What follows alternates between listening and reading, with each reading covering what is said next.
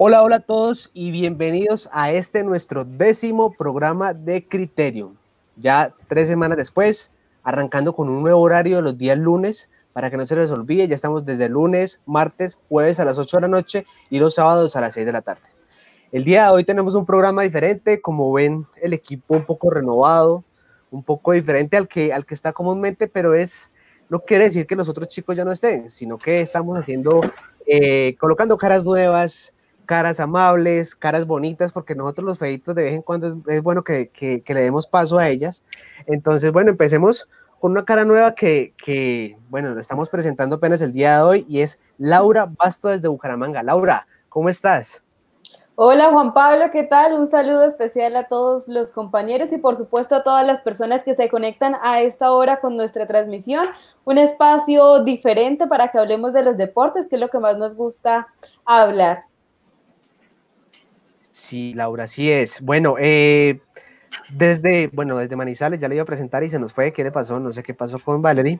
Entonces, vámonos con, desde Ibagué con Lorena Ospina. Lore, ¿cómo vamos?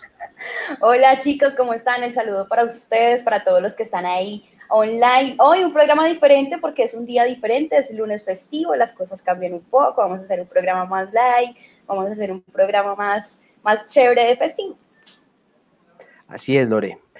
Bueno, Sebas, bendito nosotros entre las mujeres. ¿Cómo vamos? señor. Bien, bien, bien. Muy contento de, tener en nuestro programa a Laura.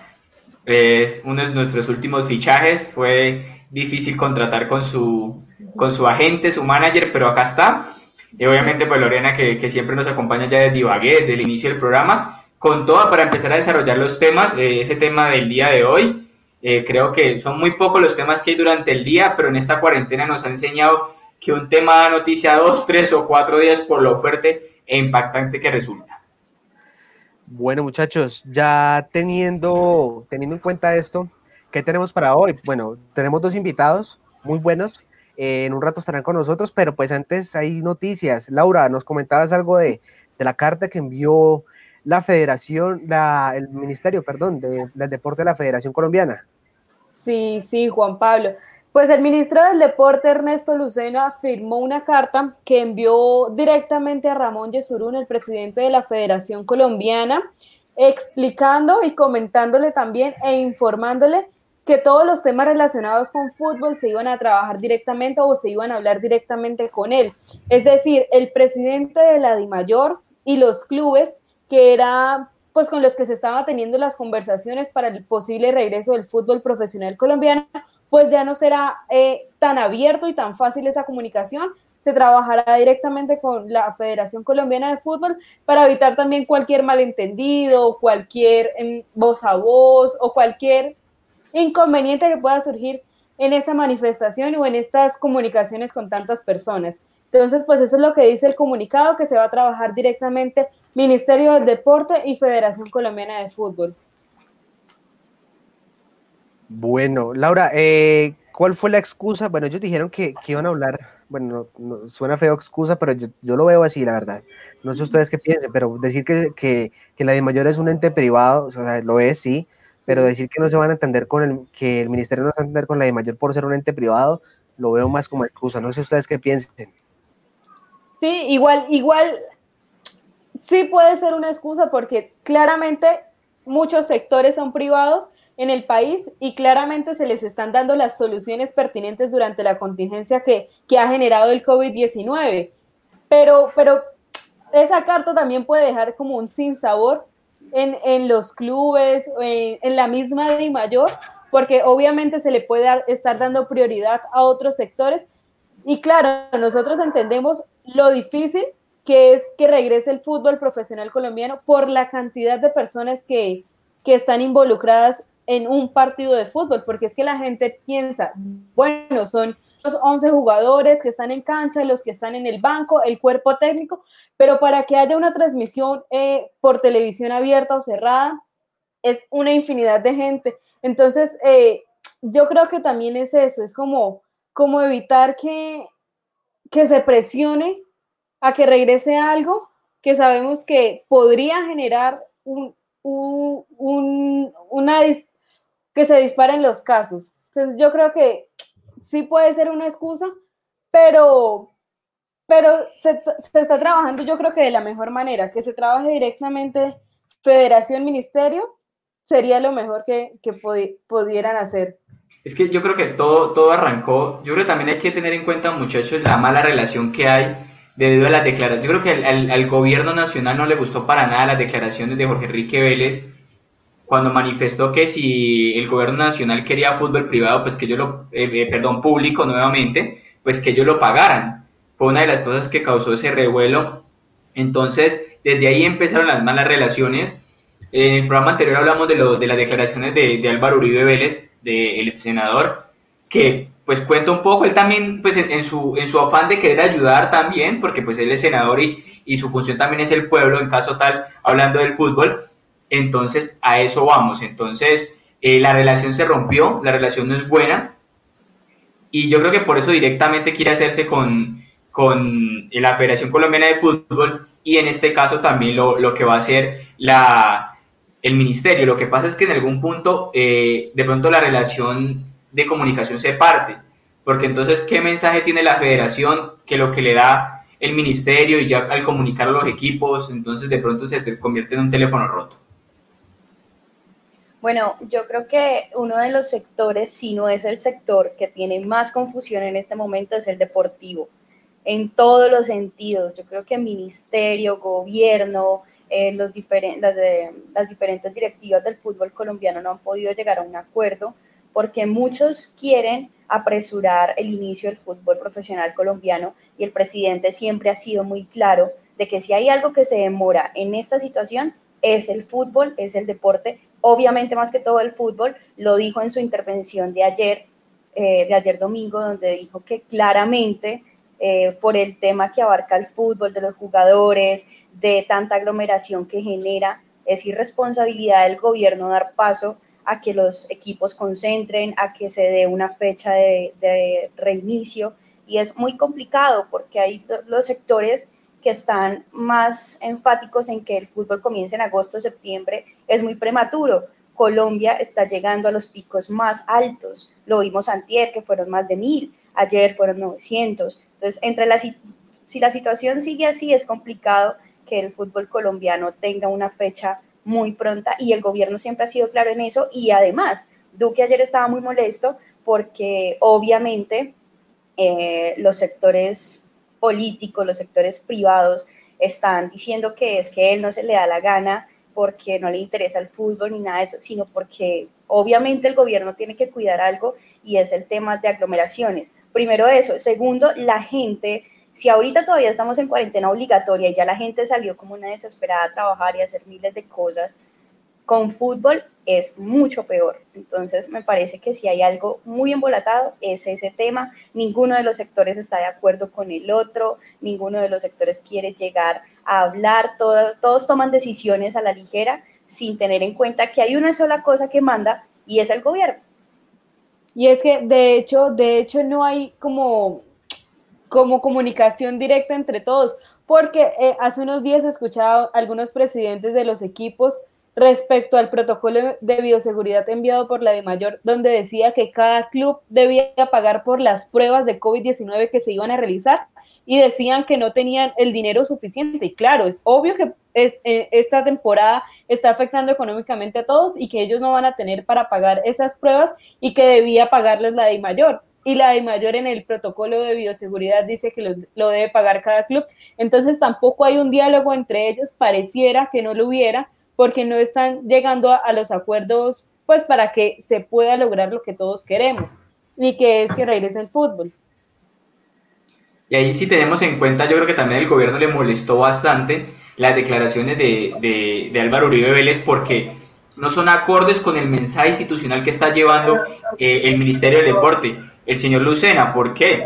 Porque él está hablando de volver en unos tiempos más o menos agosto, julio, y él ya dice que aproximadamente para el 15 de junio va a haber fútbol. Entonces, ahí el mensaje no es claro, desinforma a las personas, se entra en un furor, en una emoción, entonces el hincha ya va a decir, uy, y además por la, por la importancia que tiene todavía en el país las declaraciones de Álvaro y de lo que puede causar en, cierto sector eh, su opinión o sus decisiones. Entonces creo que al gobierno le molestó un poco eso y dijo, no, vamos directamente con la Federación Colombiana de Fútbol.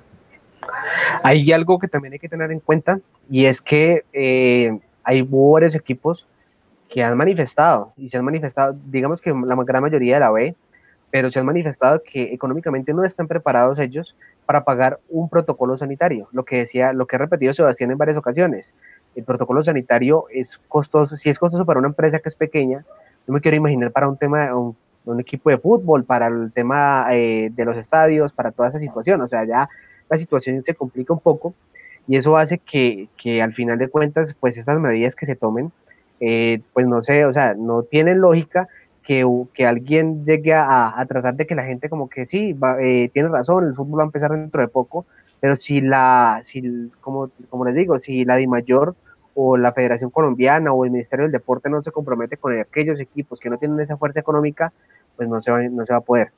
Chicos, le voy a dar paso a Valerie, que se nos fue ahorita en la presentación para que, para que se, se presente otra vez. Ah, bueno, otra vez se nos fue. Qué pena, no, no, no, no vamos a poder con, con ella. eh, sí, sí, está, está teniendo problemas de conexión, Valerie. Entonces, lo que les decía, la verdad me parece complejo esta situación, eh, pues de que alguien eh, ajeno al fútbol, por así decirlo, eh, el tema que tocamos un poco el día sábado, el tema de la política, digamos que, me, que se inmiscuya en el fútbol, pues que sea la mejor manera, no que llegue a generar desinformación, no que se llegue a tocar temas más al fondo, o sea, eso genera bastantes, bastantes confusiones, entonces la verdad no sé, no sé qué es lo que está sucediendo. Y además hay que, hay que mencionar una parte pequeñita y es el tema de que una de las cosas que piden para las pruebas y todo es tener la seguridad social al día. Y eso es bastante costoso para algunos equipos. Por ejemplo, para que el Atlético Huila, para que el Cúcuta Deportivo, para que Llaneros, hasta el mismo Santa Fe que está pasando por una crisis económica, tenga sus jugadores al día. Entonces ahí es un tema bastante complicado. ¿Por qué? Porque es que los equipos colombianos, eh, si lo pensamos de una forma obvia, por así decirlo, pues bueno, al volver al fútbol, eh, todo se va a normalizar, vamos a volver a tener derechos de televisión, pero les voy a plantear los siguientes escenarios. ¿Qué persona en estos momentos tiene la capacidad económica de pagar el canal premium? Cueste lo que cueste. Segundo, ¿qué patrocinador va a tener como prioridad volver a pautar o volver a reactivar económicamente su publicidad en un equipo de fútbol? O sea, yo creo que está empezando la mayoría de empresas colombianas, que son las que patrocinan nuestros equipos, en pagar a sus empleados, a pagar a sus proveedores, ponerse al día con los créditos, lo que el gobierno les prestó. Entonces, realmente para los equipos sí es una buena inversión ahora volver al fútbol. No es mejor llegar a acuerdos económicos eh, con, el, con el gobierno, con la comunidad para que les sigan ayudando, porque es que volver a, a, la pelota va a ser muy caro. ¿Por qué? Porque es que estamos hablando de que, de que un equipo puede tener aproximadamente 35, 40 empleados, comunicaciones, utileros, todo, y póngale promedio tres personas eh, por empleado, que son como se debe hacer, ¿no? Que es todo el núcleo familiar. ¿De dónde va a salir ese dinero? O sea, ese dinero es muy costoso. Entonces son cosas que también hay que pensar. No solamente es el volver al fútbol, es todo el mecanismo de bioseguridad y los costos que implica el volver a hacerlo. Eh, chicos, qué pena los interrumpo. Nuevamente vamos a hacer la prueba con Valerie para ver si eh, puede entrar. Hola Valerie, hola, hola. Eh, ahora sí que, que, se preséntate, ya que no, no, no, pudiste presentarte ahorita en un rato, preséntate para, para todos. Hola, un saludo para todos. Perdón, tenía fallas con el internet, ya lo pude arreglar. Mi nombre es Valeria Echeverri, estoy aquí con ustedes desde Manizales, ya por fin. Espero que no me falle otra vez el, el internet. Vale, Valerie, eh, bueno, tenemos el tema de lo que, está, eh, lo que estamos tocando en este momento, es la carta que, que dio pues la, el Ministerio del Deporte a la Federación, dando a entender que no se iba a entender con la de mayor, sino únicamente con la Federación. ¿Cuál es tu opinión al respecto? Pues yo creo que el hecho de que el ministro viera de que la de mayor estaba poniendo como trabas y que estaba diciendo pues cosas sobre el regreso del fútbol le, hizo decidir como, bueno, no, no, nos vamos a meter más con la de mayor, metámonos directamente con la federación, que ellos al fin y al cabo son como los que tienen que tomar las respectivas decisiones y ya yo creo que Lucena dijo, bueno, me entiendo mejor, me entiendo mejor con Yesurum que con Vélez. Y yo creo que mucha gente le, le alegró esa noticia, se dio cuenta de con quién sí puede hablar y con quién no. Totalmente, totalmente. Bueno, eh, por aquí tenemos lo que nos dice, lo que nos dicen las personas en el chat. Diego Mauricio Arias nos dice que sí, que, que el gobierno le está cobrando el mensaje del presidente de la mayor con el tema de la televisión privada, lo que hablamos ahora de, de dónde le envió la factura. Y llegó la pandemia y pues sencillamente complicó la situación de la de mayor. Eh, digamos que su soberbia, la que se pudo ver en algún momento, eh, nos dice Nicolás García que el fútbol se debe reanudar siempre y cuando las medidas sanitarias lo permitan. Primero es la vida, totalmente de acuerdo con él. Eh, y bueno, yo creo que no solamente aquí va a afectar el tema sanitario, bueno, el tema sanitario va de la mano también con el tema económico. Y el tema económico, lastimosamente aquí en Colombia, está muy complejo por, por, por parte de los equipos.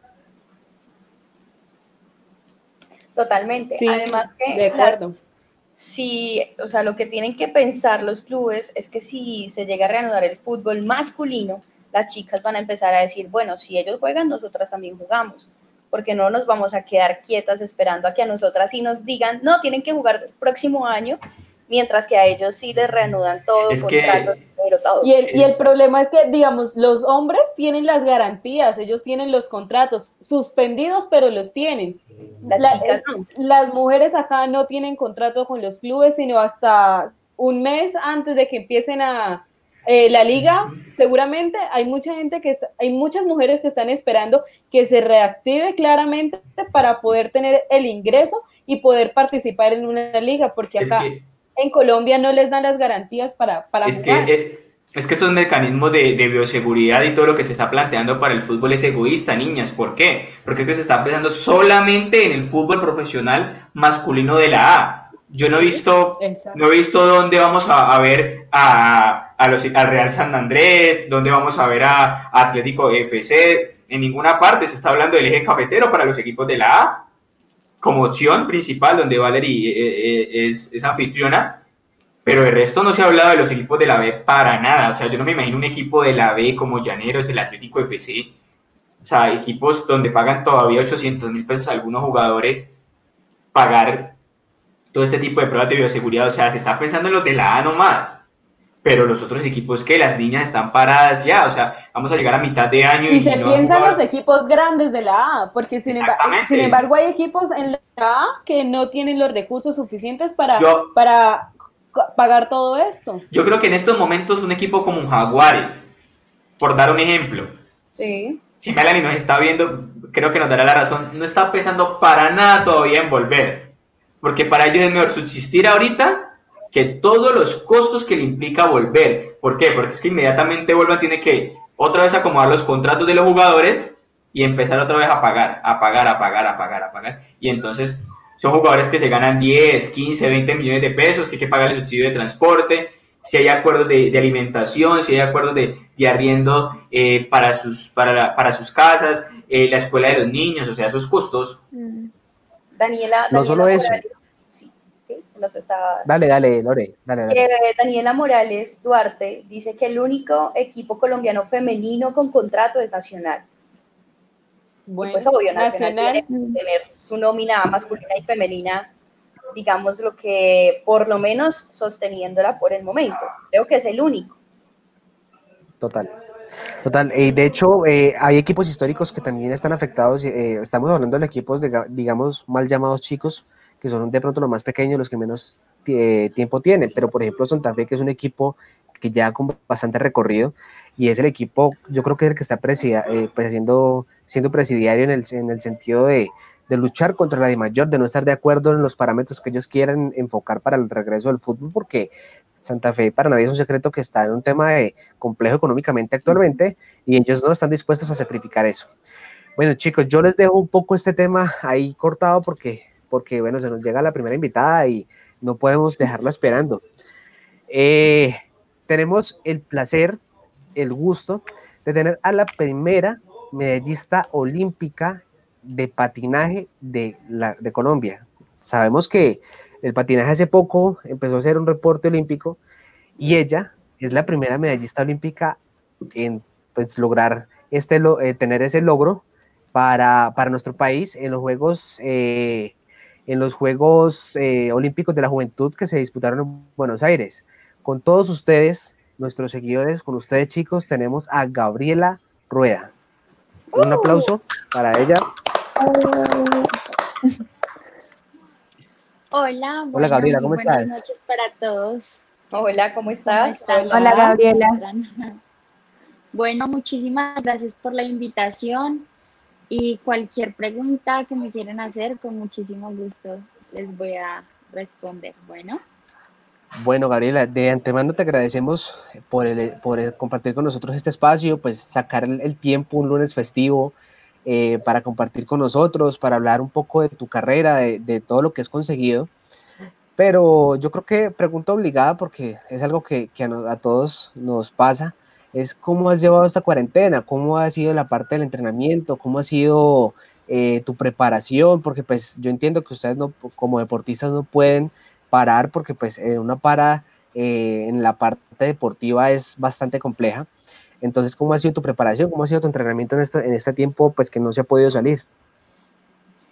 bueno, pues eh, ya llevo dos meses en casa, entrenando desde mi casa. Eh, digamos que este año tenía varios campeonatos eh, internacionales y nacionales, pero pues eh, por el tema del COVID, del virus, pues no pude estar en alguno de ellos. Esperamos más adelante, eh, ojalá esto termine pronto. Para todos los deportes es un momento muy difícil. Pienso que entrenar en casa es muy diferente que estar en su pista, eh, bueno, en sus canchas, en sus piscinas, bueno, dependiendo del deporte. Eh, yo he llevado el entreno, en- eh, estoy haciendo rodillos, que normalmente pues los patinadores también hacemos bicicleta, gimnasio, bueno, complementamos muchos deportes para sobresalir pues en nuestro deporte. Entonces, en mi caso, estoy haciendo rodillos todos los días. Eh, descanso solamente los domingos y hago off skate en las horas de la tarde. ¿sí? Entonces, más o menos esos son mis horarios de entreno. En la mañana rodillo, en la tarde off skate. Eh, a veces me pongo los patines y hago técnica en patines como si estuviera patinando pues en la casa sin andar. También tenemos una tabla que es, pues simula como si uno estuviera patinando, entonces también hacemos trabajos en tabla en las horas de la tarde. Eh, y, y, pues obviamente los horarios de descanso son mucho, o sea, se acomodan más a nosotros, pero el entrenamiento en casa no es lo mismo a entrenar, como lo acabé de decir, en, en mi pista, por decirlo así. Bueno, Gabriela, buenas noches. Lorena Ospina de acá de Ibagué, ¿cómo estás? Espero que estés muy bien. Gracias por estar aquí. Es un gusto eh, pues tenerte de invitada. Y la pregunta es, el gobierno, el Comité Olímpico Colombiano, todos estos entes que regulan el deporte colombiano, se han pronunciado con ustedes, han estado al tanto, les han hablado de qué va a pasar, cuándo pueden volver a reanudar las cosas, cómo están tratando ese tema, si los están llamando, han mantenido pues el tema de estar en contacto con todos ustedes o están totalmente olvidados por el gobierno. Bueno, eh, yo soy de acá de Bogotá, hablándolo de parte de acá de la alcaldía, pues eh, sí hemos recibido obviamente apoyo. No nos han quitado nuestros apoyos tanto eh, Bogotá como Coldeportes. Pero pues obviamente nosotros debemos dar prueba que sí estamos entrenando, ¿sí? Porque okay. si uno no da pruebas, pues no, es como si no estuviera haciendo nada. Entonces todo mi año deportivo sería, o sea, hay que dar evidencia, ¿sí? Eh, el patinaje es uno de los deportes que tiene como, eh, como les digo, como posibilidades de salir a, a practicar su deporte, pero en grupos muy pequeños, ¿sí? No nos han dado por el momento eh, como si ya salgan la otra semana, salgan, no nos han dado, simplemente a, nos han dicho que tienen como posibilidad que el patinaje salga. Este año teníamos el Mundial de Patinaje, que en estos momentos creo que estaríamos ya en plena concentración, ya casi para correr el Mundial, ya está aplazado, aplazado el Mundial para septiembre. No hemos corrido tampoco selectivo a Selección Colombia. Entonces creo que todos los eventos están aplastados, pero en el tema de, los apoyos, tanto de Coldeportes como, como la Alcaldía de Bogotá, eh, siguen bien. Bueno, ¿y cómo es la manera de enviar la evidencia? O sea, ¿tienen que enviar fotos, videos? ¿Cada cuánto tienen que enviar esto? Sí, semanalmente debemos enviar todos los días videos y fotos de lo que, de nuestros entrenos. Y pues claro, creo que es algo muy importante, pues tener evidencia que en verdad los deportistas están realizando sus deportes, ¿sí? Porque pues entonces su, su apoyo no sería, sería o sea, como, ¿para qué los voy a apoyar si no están haciendo nada? ¿Sí? Entonces, pues nos toca enviar semanalmente nuestros, nuestros apoyos, eh, nuestros, nuestras evidencias, perdón. Y, y, pues, digamos, yo la hace dos semanas tenía una lesión de rodilla, me lesioné entrenando en casa porque, eh, no sé, no estoy acostumbrada a entrenar en casa, varios ejercicios, tuve sobrecarga de una rodilla entonces, eh, esos, esas dos semanas no podía enviarles videos de, de, mis evidencias, pero sí tenía que enviarle mis videos de fortalecimiento, ¿sí me entienden? O sea, no podía quedarme quieta de ninguna manera.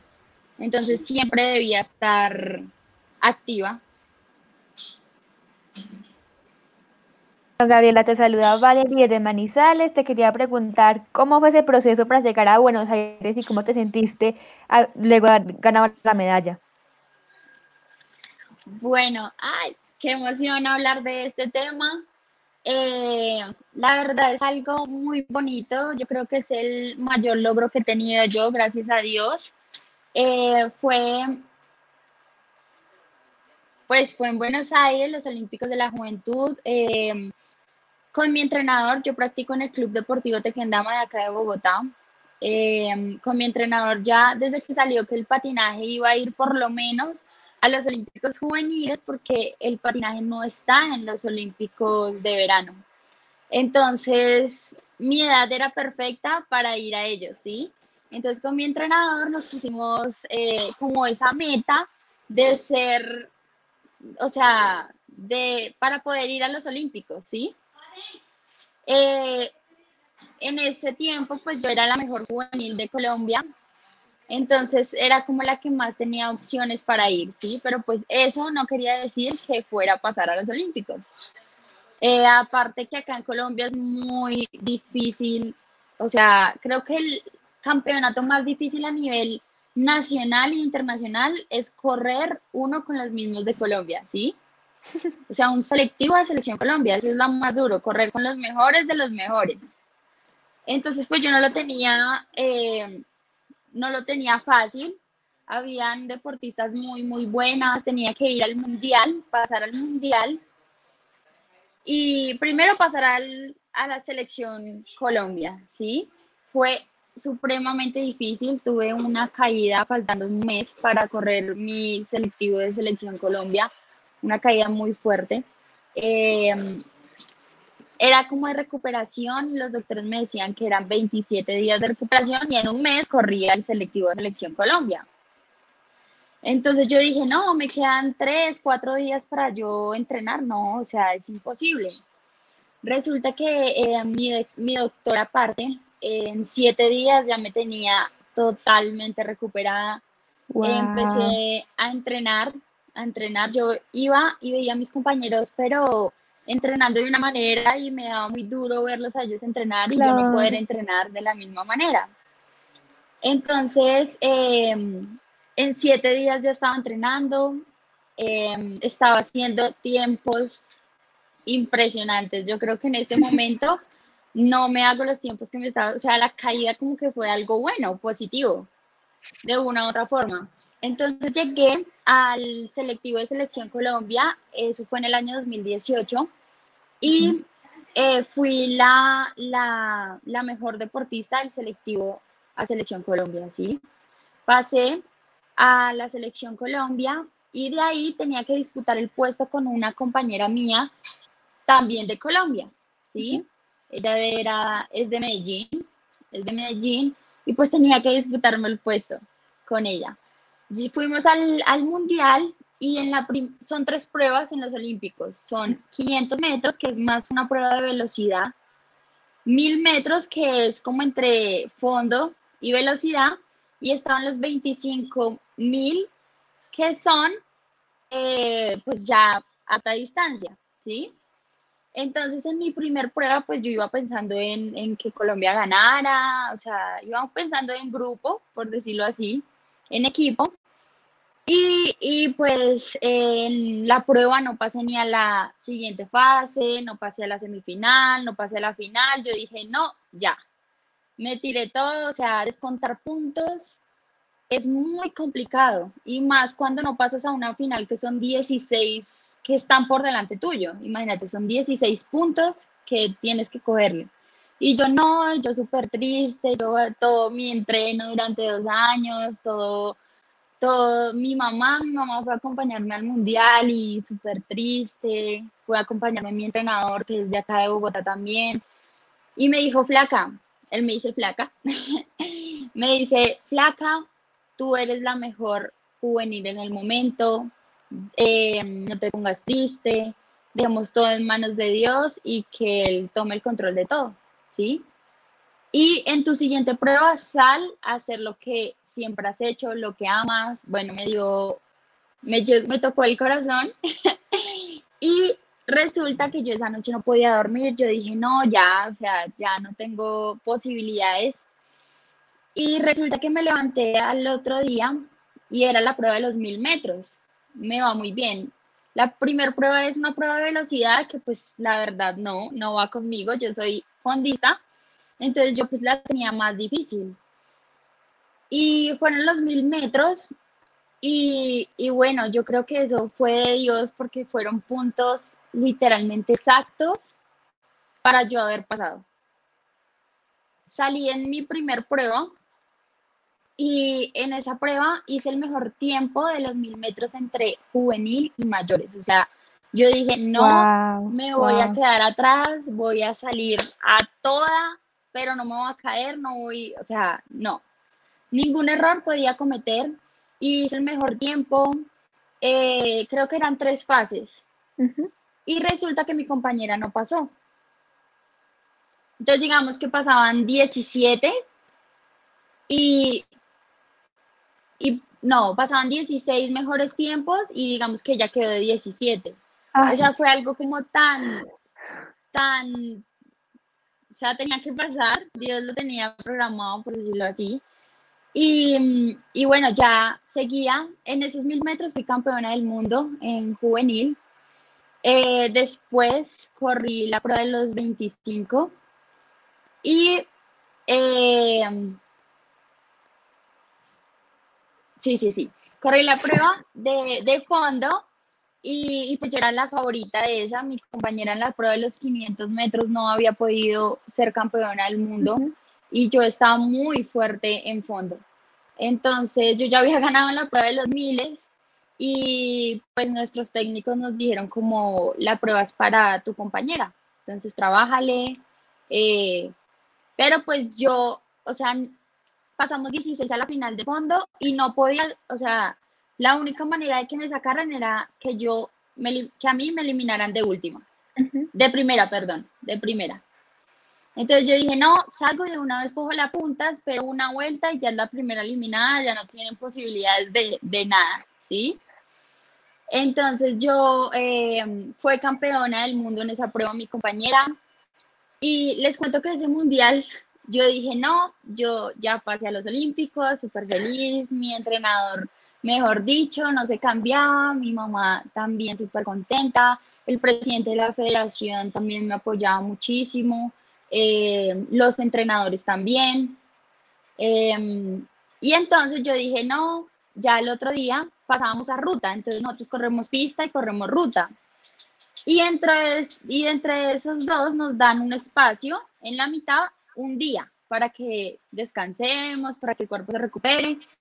Y resulta que yo dije, no, eran cuatro deportistas de fondo conmigo.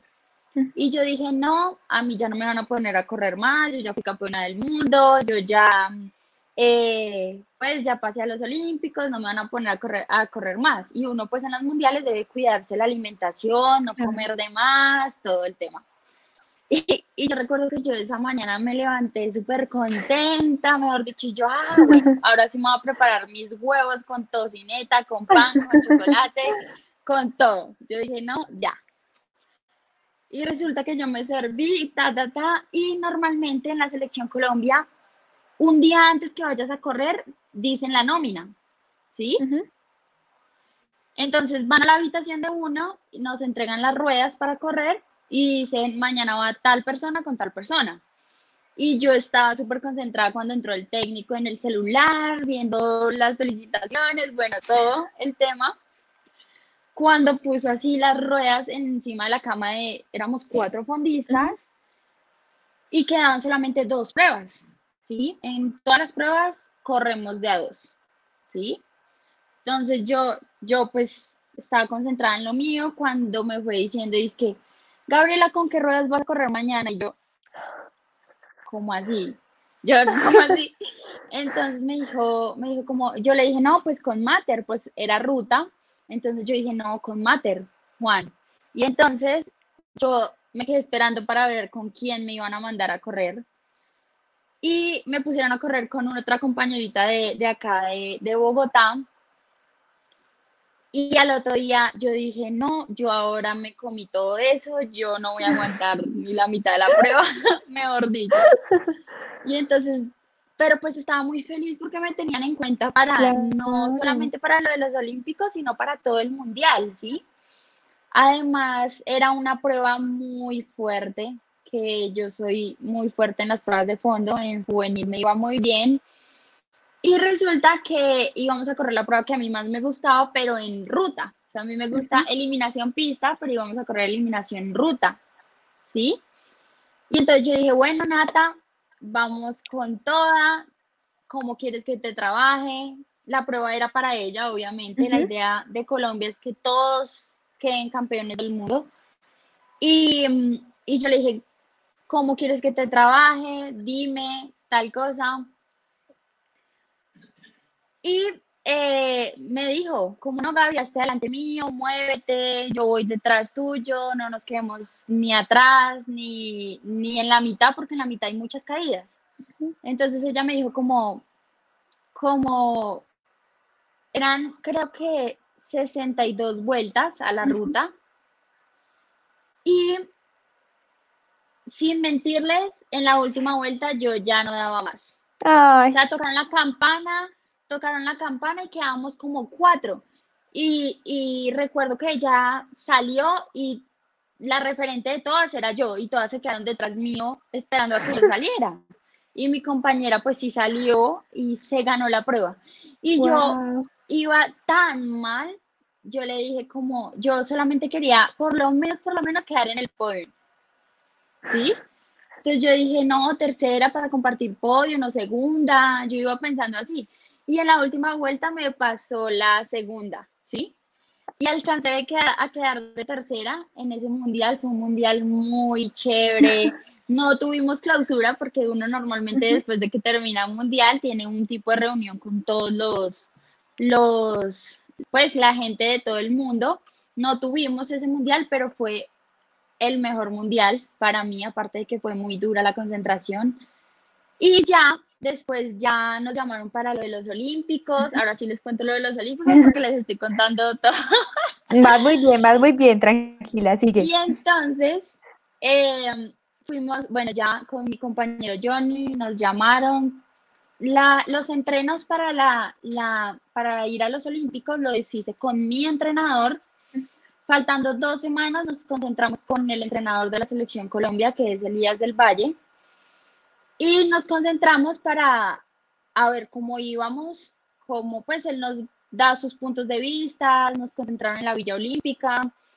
Eh, bueno, y contentísimos. También estaba lesionadita como de un aductor de tanto hacer velocidad. Yo nunca hago tanta velocidad, entonces estaba un poquito malita de un aductor, pero pues me recuperé, gracias a Dios.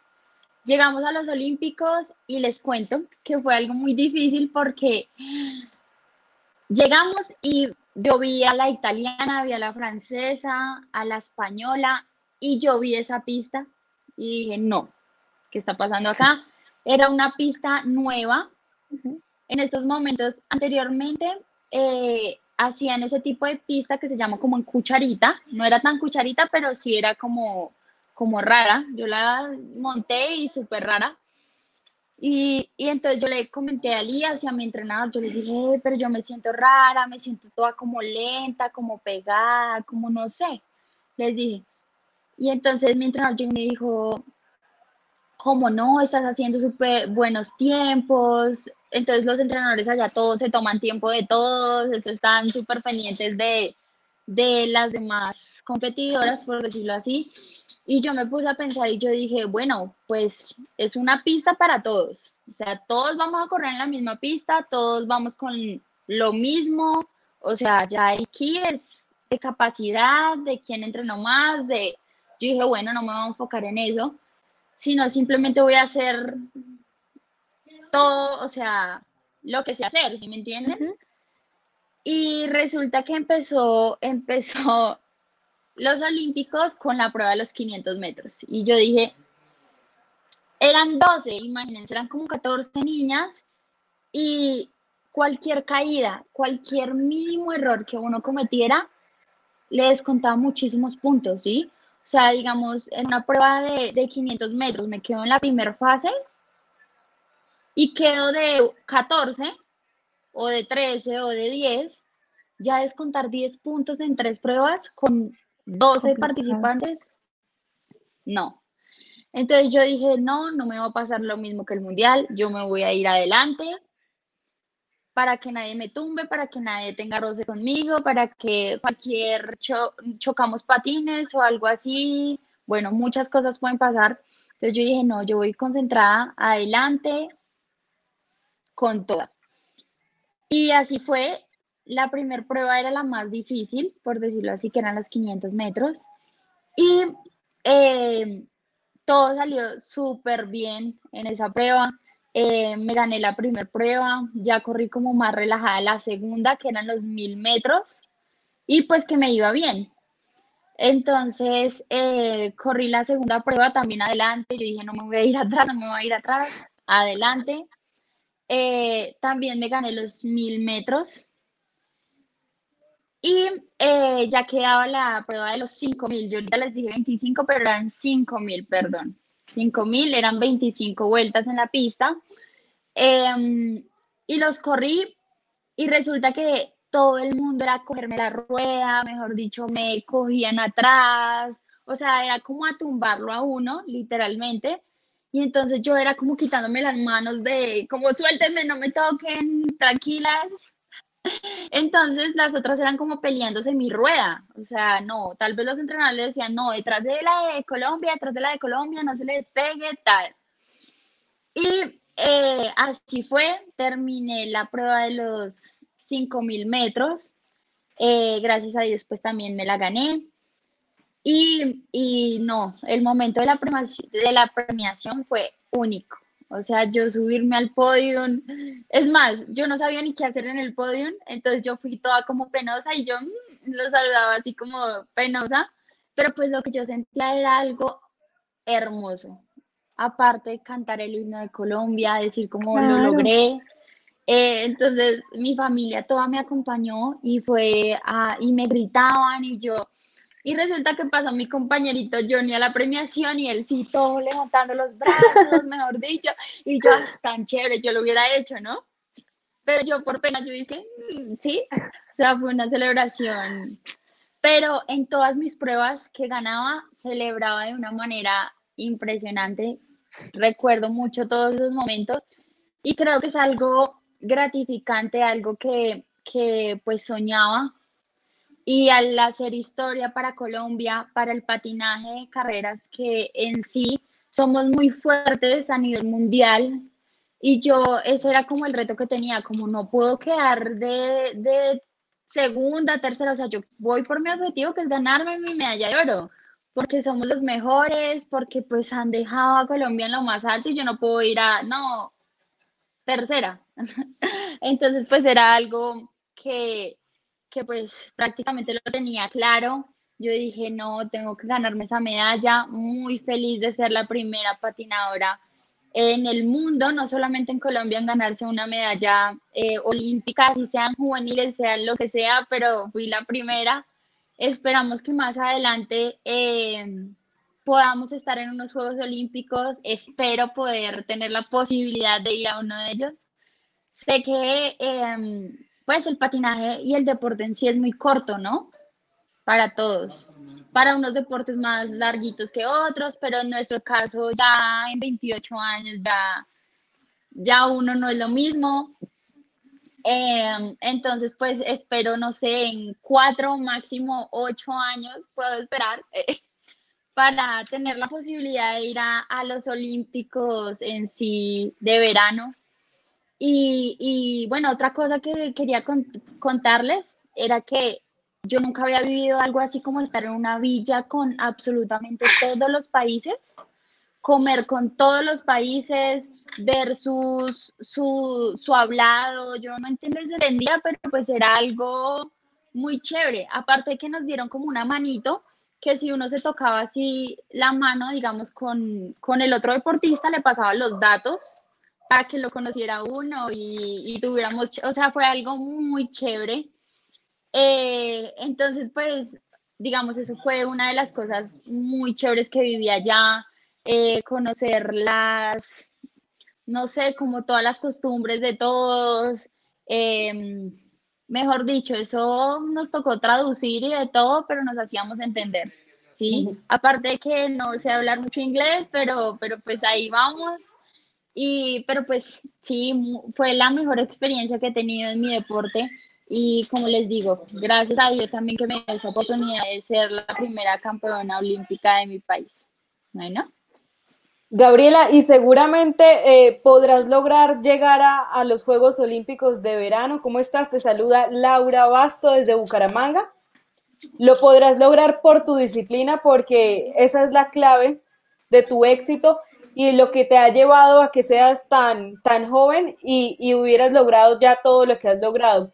Pero ¿qué le dices tú a los jóvenes o qué les recomiendas a, a, todos esos jóvenes que sueñan con llegar a ser deportistas profesionales en cualquier deporte y, y, que es claro que en un país como Colombia es difícil llegar a hacerlo porque no se cuentan con las condiciones y no se cuentan con, con esos respaldos suficientes. ¿Qué les dices tú a esos jóvenes que, que hoy quieren convertirse en deportistas profesionales?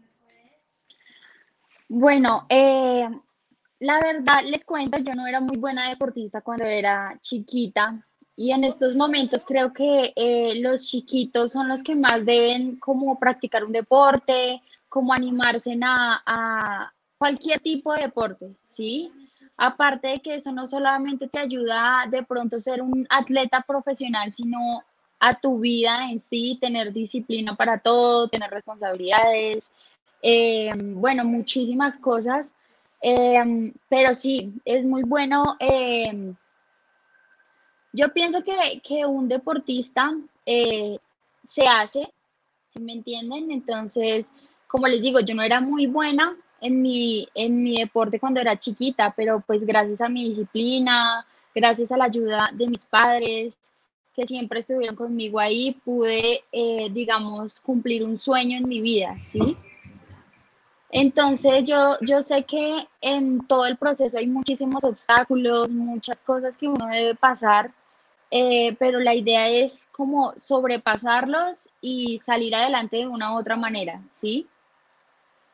Yo conozco a deportistas que, digamos, no tienen lo económico para, para salir adelante y la mayoría de deportistas buenos son los que no lo han tenido todo, los que han salido de barrio, los que, mejor dicho, no tienen ni para comprarse unos guayos, no tienen, o sea, son deportistas que han salido en sí porque quieren salir adelante, ¿sí? Entonces, pues pienso que eso es más como de ganas, de actitud, de amor por el deporte que uno practica. Si uno no tiene amor en el deporte que uno practica, no pasa nada.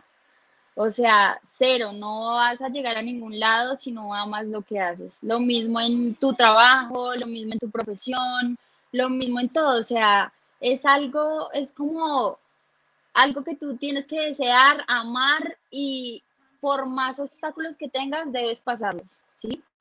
Entonces mi invitación es a eso, a que sigan adelante, así tengan cualquier adversidad. Eh, esa es la idea, ¿sí? Entonces, esa es mi invitación para todos y que practiquen deporte, que es hermoso. Cansancio, pero cansador, pero es hermoso. Bueno, Gabriela, hola, buenas noches. Eh, te pregunto, ¿ves eh, como objetivo próximo eh, los Juegos Mundiales del próximo año para ya hacer triplete, mundial, olímpicos y Juegos Mundiales y quedar en el tope? Yo creo que sería la única deportista, en este caso el patinaje, de tener ese logro. Bueno, pues sí, la idea es que podamos tener la posibilidad de ir pienso que en estos momentos eh, de un año en la categoría mayores damas. Soy la deportista más pequeña de mayores damas. El año pasado fue mi primer eh, selectivo a Selección Colombia con la categoría de mayores y gracias a Dios eh, pasé a Selección Colombia. Fui campeona del mundo también el año pasado en mayores. Em, hay que aceptar que hay deportistas acá en Colombia muy buenas, como lo es eh, Joana Viveros, Luz Karime Garzón, pero son deportistas que, que, ya llevan muchísimo tiempo mayores, ¿sí? Pienso que para hacer mi primer año en mayores me fue es excelente, me fue muy, muy bien. Eh, la verdad, tengo muchísimos objetivos de cumplir. Espero, como lo dices, ir a los Juegos Mundiales eh, poder ganar una medalla de oro. Eh, más o menos, pues sí, creo que, que, es uno de los logros que me faltan y quiero cumplir. Eh, aparte de, bueno, varios, varios, ¿qué? Varios eventos de Coldeportes, como lo es, no sé, es que, digamos, yo voy a Panamericanos, mm, esperen en un momento.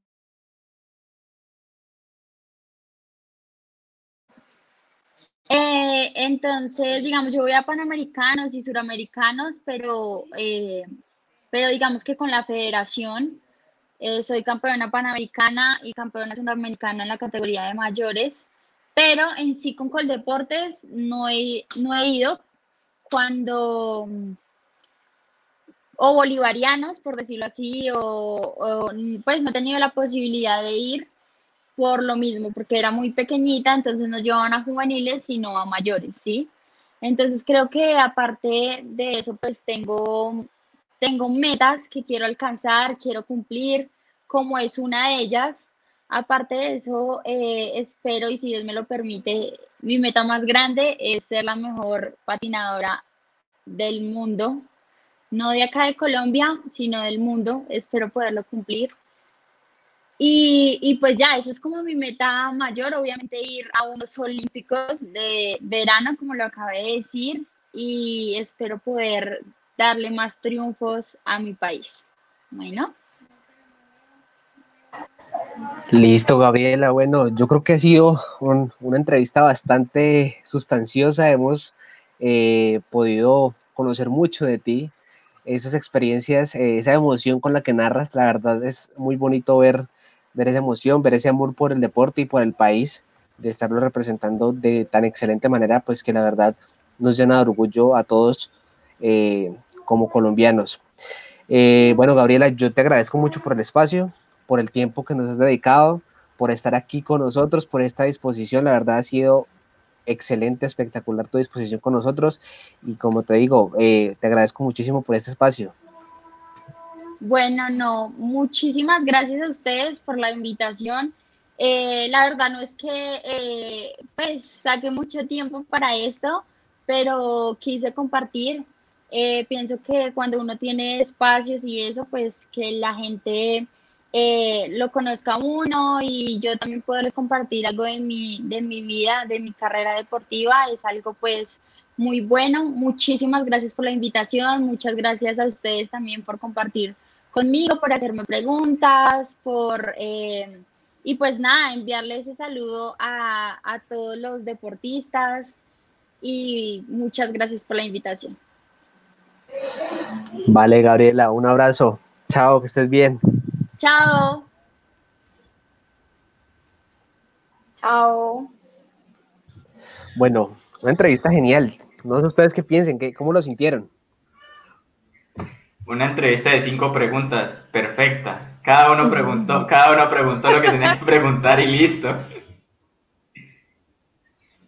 Sí, totalmente. No, lo bonito de esto es, es, como escuchar las anécdotas de todos los deportistas que tienen la oportunidad de contarnos su historia, ¿no? Porque hay muchas cosas detrás de una competencia, hay muchas cosas detrás de una medalla y, y qué bonito que, que, a través de nosotros, pues ellos como que vuelvan y se teletransporten a ese, a ese lugar. No, y que, y que es una mujer tan joven, porque y que haya conseguido ya los logros y que se proyecte de la manera como lo hace es increíble y seguramente va, va a conseguir todo lo que, lo que está soñando porque, porque con la disciplina que tiene lo puede lograr y lo puede conseguir cuando ella lo quiera. Bueno, chicos, este, bueno, este ya es momento de, de ir cerrando por acá lo que hemos hablado. Y pues, eh, Laura, te agradecemos mucho el espacio, el haber estado aquí con nosotros. Esto no es un adiós, es un hasta pronto. Laura ya es parte de nuestro equipo. Eh, y pues, como les digo siempre a las personas que están con nosotros, eh, esos espacios que se van generando, estamos, estamos, haciendo un proyecto muy bonito y pues te agradecemos mucho por estar con nosotros acá, por compartir en este proyecto y que las cosas que se vienen, se vienen cosas muy interesantes, entonces para que estés ahí con nosotros. Muchas gracias, Juan Pablo. Muchas gracias a todos, a todos los que se han conectado. Pues nos vemos en una próxima ocasión. Vale, Laura. Chao. Chao. Listo, chicos. Bueno, aquí, eh, esto es día de presentación. Vamos a irnos eh, con otra compañera que se nos une, que es un nuevo fichaje, como dice Sebastián. Y eh, digamos que es en una plaza donde, donde, donde no hemos podido tener como una, como una persona, así como, como pues están todos. Y le damos la bienvenida a Daniela Duarte desde Bogotá. Hola Daniela, ¿cómo estás? Hola Juan, un saludo para usted y para todas las personas que están conectadas, también para Sebastián, para Lore, para Valerie, eh, feliz de estar aquí, ¿no? Hacía falta la cuota de la capital, eh, de saber qué pasa aquí con, con todas las cosas que, que, suceden en Bogotá y bueno, muy feliz de acompañarlos. Gracias, Daniela. Bueno, datos rápidos antes de que continuemos. Salieron eliminados Nacional y Deportivo Cali de la E-Liga Di Mayor, ambos por goleada. En un rato estaremos dando, dando un poco más de información al respecto. Pero bueno, vámonos con el siguiente invitado que, que tenemos, que la verdad es, vamos a hablar de fútbol a lo que da. Vamos a hablar de todos los rumores de mercado, de todo lo que se viene ahora después de esta pandemia, de todo el movimiento de jugadores, tanto a nivel nacional como a nivel internacional. Y el día de hoy tenemos la opción de presentar a Juan David, que lo tenemos desde fichaje goleador. Hola Juan David, ¿cómo estás? Oh, bueno, Juan David, creo que estamos teniendo problemas de conexión. Espérame a ver. Sí, creo que estamos teniendo problemas de conexión. Vamos a ver. Sí, lo podemos restablecer. Eh, ah, bueno, ya lo tenemos. Hola, Juan David, ¿cómo estás? ¿Cómo estás? Aló, ¿me escuchan? Buenas noches, qué pena con ustedes que tuve un problema, se me cayó el internet. Sí, sí, Juan David, ¿Me escuchan? escuchamos. Sí, sí, perfecto. Vale. ¿Cómo han estado? Súper bien, ¿cómo bien. estás? Bien, bien, bien. Aquí en cuarentena, en mi pueblo, gracias a Dios me cogió acá y no en Bogotá. Súper. Bueno, Juan David, eh, empezando un poco, ¿cómo surgió esta idea de, fichajes goleador, de, de, tener la información de primera mano de todo el movimiento de mercado a nivel mundial? Bueno, nuestro proyecto más que todo nace en, a finales de 2014, comienzos de 2015. Nosotros teníamos la visión de dar en, de primera mano en Twitter, que es una gran red social, los primeros fichajes del mercado, tanto invernal como de verano, de las principales ligas del mundo. No solo también de ellas, también de África, Asia, de Colombia, y nació el proyecto. Aproximadamente tenemos 75 cuentas de los principales equipos, de las principales ligas, en las cuales estamos tratando de dar los principales fichajes que han surgido en estos años. Hola Juan, buenas noches. Juan, ¿cómo es el tema de, de la credibilidad con las personas? ¿Cómo han ganado eh, ya casi 180 mil seguidores en Twitter? ¿Y cómo es el tema de las fuentes? O sea, ¿tienen algunos portales eh, que les filtran información o ustedes tienen sus propias fuentes? Básicamente nosotros tenemos un filtro para los community managers de cada, de cada página, de cada equipo y de cada liga. ¿Sí? Nosotros miramos que la persona tenga conocimiento básico en periodismo y que sus fuentes sean 100% seguras. Muchas veces a nosotros nos han tildado de que tiramos humo, de que los fichajes no sean, pero no es cuestión de nosotros, eso es cuestión de, del mercado. Por ejemplo, con Neymar en la vuelta al Barcelona tratamos de anticipar ese fichaje, pero por cosas que ustedes bien saben, no se pudo dar como tal. En otros fichajes, en otros aspectos, tenemos varias fuentes ligadas a los equipos, ligadas a, los equipos, ligadas a la prensa deportiva, que nos dan esas anticipadamente esas noticias asociadas sobre los fichajes. Por ejemplo, nosotros fuimos de los primeros, por no decir los primeros, en decirle la marcha de Cristiano de Real Madrid a la Juventus. Entonces nos caracterizamos por tener fuentes 100% verídicas, que en ocasiones fallamos como en todo, ¿no? No podemos ser tampoco tan perfectos, pero hemos, estado tratando de llevar la información a todos los usuarios de Twitter. También ahora estamos iniciando un proyecto a través de YouTube, de, así como están ustedes, empezar a hablar sobre, sobre fichajes, sobre mercados, sobre las eliminatorias, porque cabe resaltar que nuestra página, aparte de, dar los fichajes, también nos dedicamos a la actualidad de las respectivas ligas, de, la, de noticias, transmitimos los partidos en vivo y no solo nos vinculamos con el fútbol, también tratamos de dar noticias de otros deportes. Juan, sabemos que eh, Twitter es realmente una de las redes sociales con público objetivo más difíciles, creería yo, porque de pronto ahí es un poco más complicado eh, que estén más constantes los seguidores, pero ¿cuál fue esa primera estrategia de redes que hicieron para llegar a alcanzar tanto, eh, tantos seguidores? Como te mencionaba anteriormente, la credibilidad de nosotros. Muchas personas empezaron a ver nuestro proyecto quedábamos primero las noticias que muchos medios oficiales. Entonces ahí fue un cúmulo de seguidores de donde llegamos a la cantidad de seguidores que hoy tenemos. Lo importante de nosotros es asegurar que la noticia, te explico, esté en un 70% confirmada. Con eso damos la, la primicia en, en, Twitter. Pues esa es nuestra, nuestra base fundamental, tener un 70% seguro. Ya en otras ocasiones el mercado de fichajes últimamente ha estado cayendo y más en esta época de pandemia, ¿sí me hago entender? En esta época de pandemia los, los fichajes van a caer demasiado. Los precios de los jugadores, como los conocíamos antes, esa inflación de ese valor va a caer demasiado por, el, por la crisis económica que estamos viviendo a causa de la pandemia.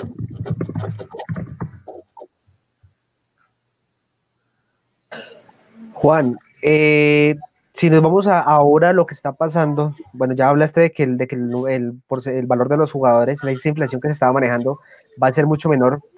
Eh, ¿Cómo piensas que se va a mover? O sea, ¿crees que los equipos van a tener eh, buena adquisición de jugadores por la misma devaluación de los mismos? ¿O crees que los equipos se van a reservar un poco económicamente? Ahorita hay una paradoja en cuanto a los fichajes, ¿no? Las temporadas aún no acaban. Las temporadas se están reanudando de a poco por temas de, de la pandemia, están intentando volver. Nosotros analizamos en nuestra mesa de trabajo que son muchos los equipos que no van a intentar fichar por la situación económica en la que se encuentran. Supongamos, eh, aquí en Sudamérica es difícil ver fichajes porque, por ejemplo, nuestra liga no tiene los recursos, son pocos los equipos que tienen los recursos para, para poder hacerse esos fichajes. Lo mismo Argentina, así tenga el dinero. Ahorita van a intentar afianzar más su nómina y tratar de dar continuidad a los canteranos. En Europa se puede decir que sí hay alguno que otro equipo que tenga los recursos aún para, para hacer ese mercado de fichajes ahorita en verano, que viéndolo en noticias, viéndolo en nuestra información, va a ser un poco complicado el tema porque muchos equipos van a querer fichar jugadores estando en plena competencia europea cuando se renueve la Champions y no va a haber un equilibrio en equipos y va a haber cierta desventaja. Yo pienso que no son, van a ser todos, pero sí este mercado de fichajes va a estar bastante quieto, lo mismo que el mercado invernal que empieza en enero. Bueno, de, todos los temas que, que, tiene el fútbol y el deporte en, en general, ¿por qué enfocarse en el fichaje específicamente? En el fichaje, porque vimos la necesidad, analizamos cuando creamos esta, esta página en Twitter, que ya nos expandimos a las demás redes sociales, que se le estaba dando poca importancia al mercado de fichajes. Sí habían ciertas páginas que lo estaban dando, pero no estaban al, al pendiente de, como tal del mercado del fútbol. El mercado del fútbol ha generado mucha expectativa en los últimos años con los grandes traspasos como el de Neymar al Paris Saint Germain, el de Cristiano a la Juventus, eh, la sorpresiva salida de Gianluigi Buffon de, de la Juventus de Turín que se fue a probar suerte en otro lado. Entonces ese es el pilar fundamental de nosotros. Nuestro, vimos un campo que no estaba totalmente cubierto y nuestro proyecto es diferente al de los demás. Nuestro proyecto no se basa en tener una sola cuenta, sino en tener diferentes cuentas, tanto del Manchester City, del Chelsea, de los diferentes clubes del mundo. Cada quien de los principales clubes del mundo tienen sus respectivas cuentas a lo largo de Twitter. También tenemos de las ligas. Aquí, por ejemplo, tenemos las cuentas de la Liga Colombiana, la cuenta de Millonarios, la cuenta de Nacional, la cuenta de Junior, Cuentas en Argentina lo mismo, tenemos las cuentas destinadas principalmente a dar noticias sobre fichajes y a dar noticias sobre el club. Eso fue lo que nos hizo ganar seguidores en nuestras cuentas, en nuestras subcuentas y en nuestra cuenta principal. El fútbol femenino, Juan, sabemos que es algo que crece cada día, ¿no? Es, es algo que día a día, digamos, está en constante eh, crecimiento y además de eso también todos los ojos de muchas personas aficionadas al fútbol ahora se van hacia el lado del fútbol femenino. ¿Han pensado de pronto en implementar esa parte, esa cuota femenina en, en la página de fichajes? Sí, de hecho nuestra tenemos una cuenta 100% dedicada al fútbol femenino.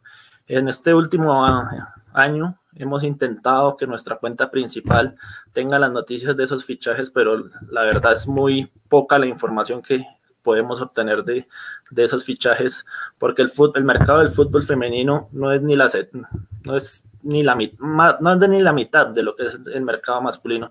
Entonces hemos tratado de vincular eso y hemos tratado también de vincular el deporte femenino en nuestra cuenta. Nosotros quisimos transmitir la final de la Champions League femenina el año pasado entre Barcelona y el Olympique de Lyon, tener esa primicia de ser diferente a las demás páginas que no le dan tanta importancia al fútbol femenino. Nosotros vimos que eso es un mercado que puede tener gran auge, que puede tener gran apoyo y por eso nosotros tenemos nuestra cuenta también dedicada solo al fútbol femenino.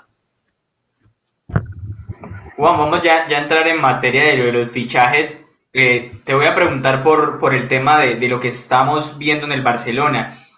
Eh, está, ustedes están en, la, en, en, la, en un alto porcentaje de confirmar a Pjanic para el Barcelona en el transcurso de esta semana. Los negocios que tenemos de Pjanic y el negocio de, de que son un cambio por, si no estoy mal, Semedo, si no, me, no tengo ahorita eso. Rakitic y Semedo. O Vidal. No, solo Semedo, Semedo, Semedo por The Shigli Es un negocio que está en stand-by porque en estos momentos el que maneja la cuenta del Barcelona nos hace llegar información que el club se encuentra en una crisis financiera bastante grande.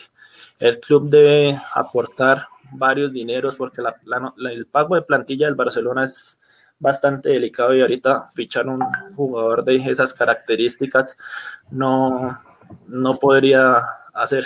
Entonces Barcelona está tomando eso con calma porque muchos de ustedes ven que quieren que vuelva Neymar, pero ahorita para el club es bastante improbable e imposible hacer ese gasto. Solo Messi ocupa un porcentaje elevadísimo del pago de, la, de, la, de la nómina del Barcelona. Entonces, en ese orden de ideas, cambiar un jugador por dos presentan sueldos elevadísimos. El Barcelona lo está analizando muy bien y no solo eso, ahorita más de uno en el club está pensando en las elecciones porque el presidente actual que tienen no, no les da una garantía de que vuelvan a fracasar como han estado fracasando los últimos años. Bueno, más o menos cuántas personas, porque hablabas ahorita de que hay una persona que está encargada de la cuenta de, de Barcelona, ¿cuántas personas integran fichaje goleador? En la cuenta principal tenemos cuatro personas de diferentes países. Ok. Tenemos, en nuestra cuenta principal estoy, estamos tres personas de Colombia, una persona de Uruguay y una persona de Venezuela. Ellos somos los que nos hemos ganado el- la oportunidad porque hay una persona que creó este proyecto. Él creó el proyecto y nos ha dado la oportunidad. Yo empecé administrando la página del Paris Saint Germain.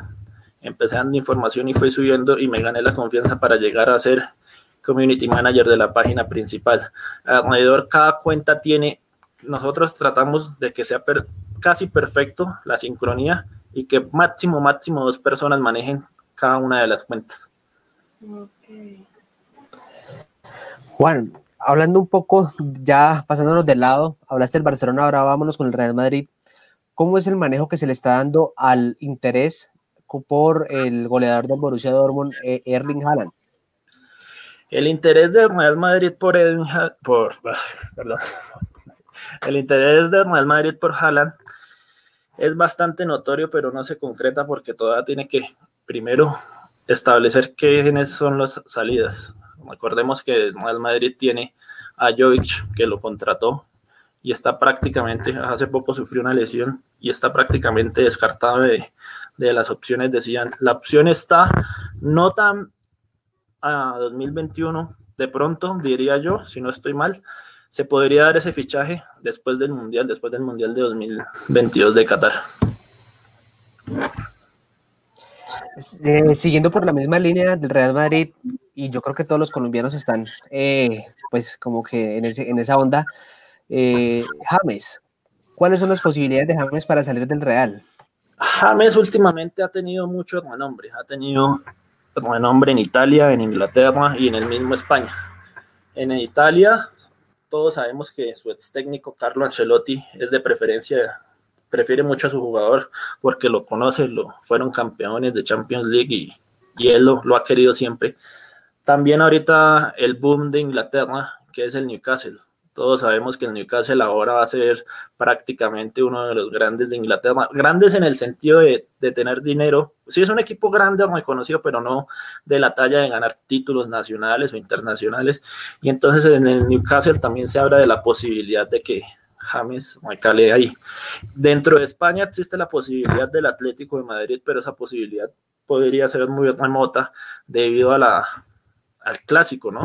El Real Madrid no va a querer reforzar a, a su clásico rival para que le gane los partidos o le gane títulos importantes. Entonces lo que pasa con James es que estamos en un, en un stand-by para saber a qué equipo puede ir.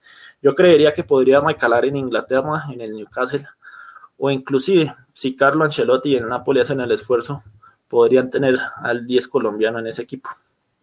Todo depende en este mercado cómo, cómo se mueva.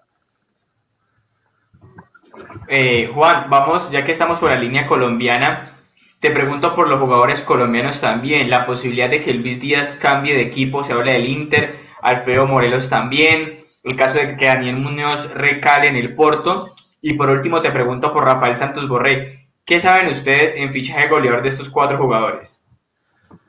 Empezamos con la relación que tiene Porto. Luis Díaz llegó hace poco al Porto y ya le están buscando una sesión a un equipo, eh, bien sea en Portugal o fuera. Rafael Santos, como hablábamos, como estamos hablando del Porto, tiene la oportunidad de irse, pero todo depende de lo que diga Marcelo Gallardo y si quiere o no continuar con el jugador. Me preguntaba sobre Alfredo Morelos. Alfredo Morelos tiene gran apoyo de su técnico, de Steven Gerrard, y quiere mantenerlo en el equipo, pero si sale alguna oferta del exterior, sería en Inglaterra. Perdón que te pregunte, ¿cuál fue el otro jugador que me dijiste? Aparte. Te pregunté por Daniel Luis Díaz, Daniel Muñoz, Borré. Muñoz, sí. Muñoz está ahorita con ofertas del Porto y está con ofertas de Brasil. Flamengo es el club más interesado por estos lados de Sudamérica que quieren quedarse con los servicios de, del jugador del club antioqueño. Por ahora no se sabe porque las expectativas del club paisa son muy grandes y están esperando que les pague el valor que realmente vale porque es un buen jugador. Para ver quién se queda con ese, con ese gran fichaje. Probablemente empiece por aquí, por Brasil, o del salto directamente a Europa, al Porto.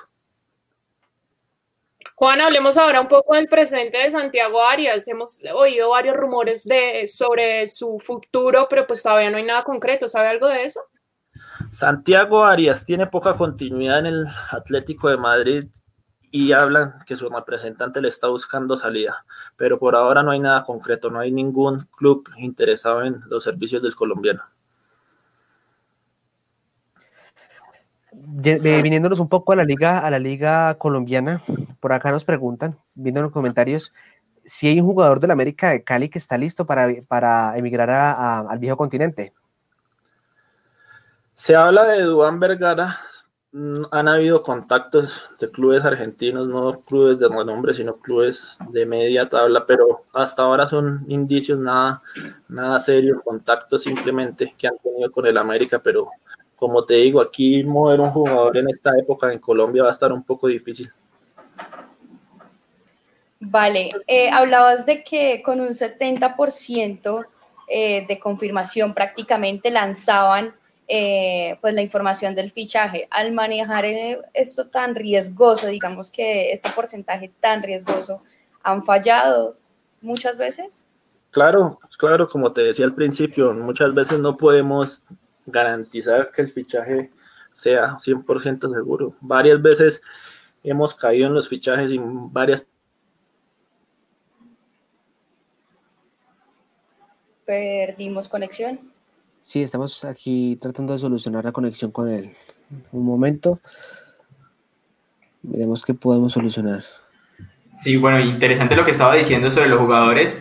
Eh, yo creo que el mercado se va a mover también hay que pensar, muchachos, cómo se va a replantear el tema en Europa, ¿no? Cuando se acabe la liga, cómo van a ser los nuevos formatos de fichajes, jugadores que se les vence el contrato en junio, entonces también hay que empezar a replantear eso.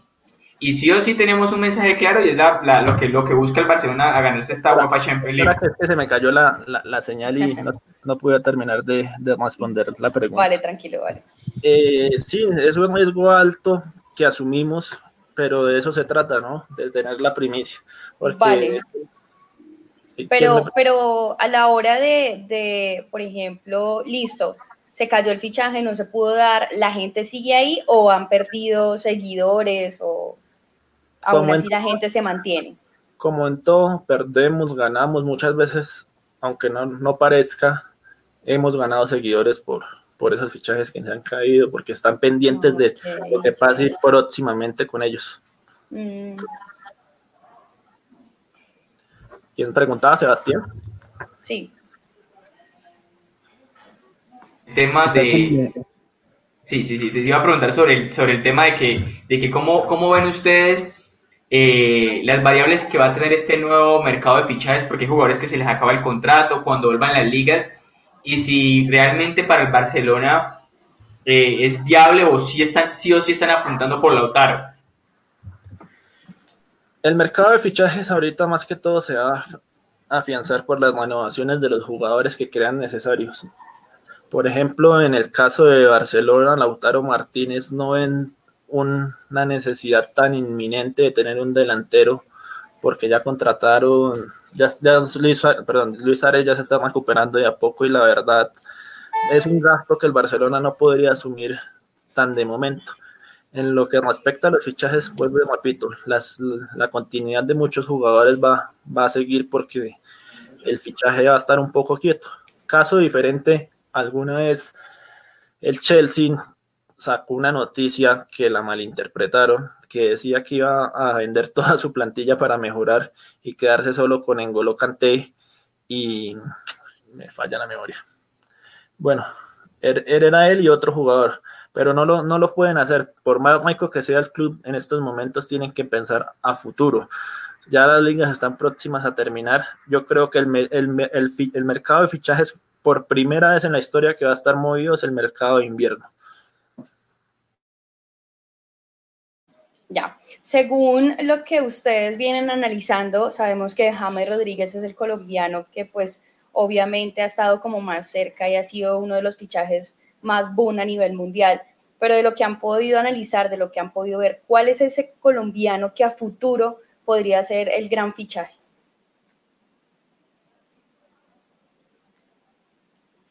¿Se fue otra vez? Sí, sí, creo que se fue nuevamente.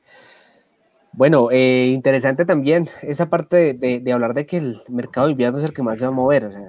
yo creo que esta pandemia volteó todo el proceso económico y, bueno, no solo económico, sino el, futbolístico, el deportivo, para que, para que se llegara, o sea, llegar de esa manera a decir que el mercado de invierno se va a mover más que el de verano. Bueno, perdimos conexión con él, ya vamos a tratar de, conectarlo nuevamente. Eh, no sé ustedes qué piensan de lo que él dice. Yo creo que, yo creo que Lorena no nos va a perdonar si, si no le preguntamos por la posibilidad de que Álvaro Montero vaya al Besiktas, eh, que es lo que está, que es lo que está en furor. Eh, eh, qué, pena, los interrumpo un poco. ya volvemos a retomar con, con Juan David. Vale. Listo. ¿Escuchaste la pregunta, Juan David? No, no, me tocó conectarme a través del celular porque no pude seguir desde el computador. Ok. Pero escuchaste la pregunta. Sí, alguien preguntó sobre la salida de Álvaro Montero al Besiktas. ¿Sí? Eh, sí, pues estábamos hablando de eso, pero mi pregunta era cuál, pues según lo que he analizado, obviamente James Rodríguez es uno de los jugadores que ha sido más boom a nivel de fichajes, pero cuál es ese colombiano que ustedes creen que pronto puede ser ese gran fichaje. El gran fichaje, el de Daniel Muñoz al Porto. Parece un, parece un fichaje normal, pero es un gran salto para el jugador. El jugador tiene mucha calidad y es un gran, es un gran movimiento que puede hacer el jugador al porte reforzarse. James Rodríguez, el fichaje de James siempre se va a esperar que vaya a un buen club, pero si se va al Newcastle no le espera un futuro tan, tan prometedor porque se está construyendo hasta ahora un proyecto. Y es un proyecto que puede que como en los demás equipos grandes que han tenido dinero, o puede que pase lo de Racing de Santander. El Racing de Santander, no sé si recuerden, fue adquirido también por un, una persona de bastante dinero y empezó a caer en la tabla de posiciones y actualmente está en las divisiones inferiores de España. Bueno, Juan, te, traslado la, la, pregunta de Álvaro Montero, eh, si no antes mencionar de pronto, ¿usted cree que, que, el Newcastle busca hacer un proyecto como el que hizo el Mónaco cuando fichó a Moutinho, a Falcao, a James, a Vidal, a Rafa Márquez? Sí, el proyecto, el proyecto que, que está estableciendo el Newcastle va más allá de simplemente ganar la Premier League o ganar la FA Cup. El proyecto que quiere el, el, el príncipe es bastante, bastante soñador Parece ser, ¿no? Pero todos sabemos que todavía no está 100% confirmado que se queden con los derechos del club porque tiene muchos antecedentes penales y entonces está en stand-by. Hablando de eso, eh, ya un director técnico que al ver tan magno proyecto volvió a sonar en la órbita, no volvió a sonar en la órbita, quiso postular sin nombre para, para estar en el Newcastle, se trata de Rafa Benítez. Pero todos son, todos son especulaciones. Todo depende, depende cómo la Federación Inglesa permita la compra del Newcastle porque aún no está 100% asegurada. Todo depende de eso y todo depende también de la intervención de FIFA. Ahí ese negocio puede que se caiga, puede que progrese, pero sí, es un proyecto similar al del Mónaco, pero con aspiraciones más grandes, porque recordemos que el Mónaco intentó y no le fue muy bien en los últimos años. Estuvo a punto de irse al descenso. Perdió muchas de sus estrellas al no poder tenerlas, tenerles esa continuidad.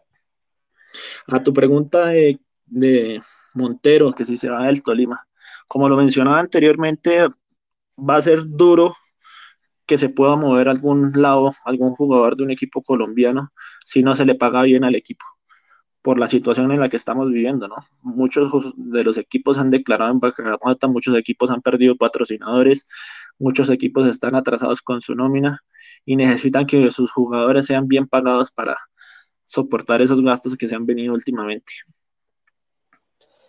Juan David, hay una pregunta que tenemos en el chat acerca de Jadon Sancho. ¿Qué información tienes al respecto? Cuéntame. Eh, de Sancho, de, de Jadon Sancho. ¿Qué información tienes al respecto? Sancho, el jugador del Borussia. Sí, el mismo. Hay intereses de, del Chelsea. Hay interés del Chelsea por ese jugador, por quedarse con los servicios del jugador.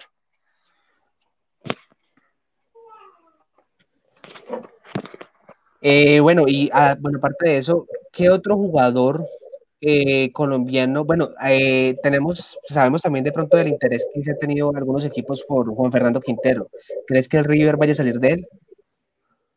Ahorita es muy difícil que, bueno, no lo veo difícil, que pena, sí, es un poco difícil que el colombiano tenga cabida en, en algún club europeo, sí, sí ha sonado sonó hasta el rumor de que Real Madrid lo quería, pero no pasó más allá del rumor de, de su fichaje.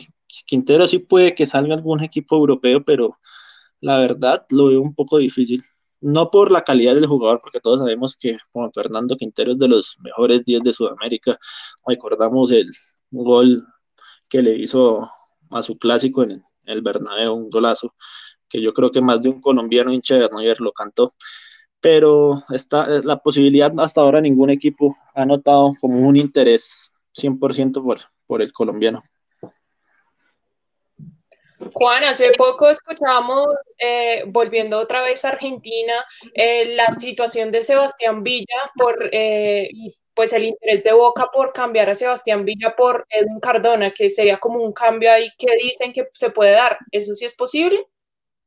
De Edwin Cardona sí se habla la vuelta a Boca Junior por lo, lo que hizo Sebastián Villas. Es una, es una vaina que el club debió tomar medidas desde el primer momento que se enteró de esa situación.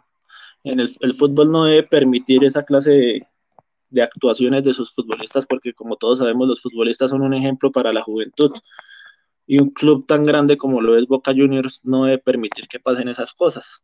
Sí, como yo soy abogado, valga, valga decir, se tiene que tener 100% seguro de lo, de, lo, de lo cometido, pero sí, sí parece que todas las pruebas que han salido ven la culpabilidad, entonces yo creo que el cambio entre, de Cardona por Villa sí se puede llegar a hacer.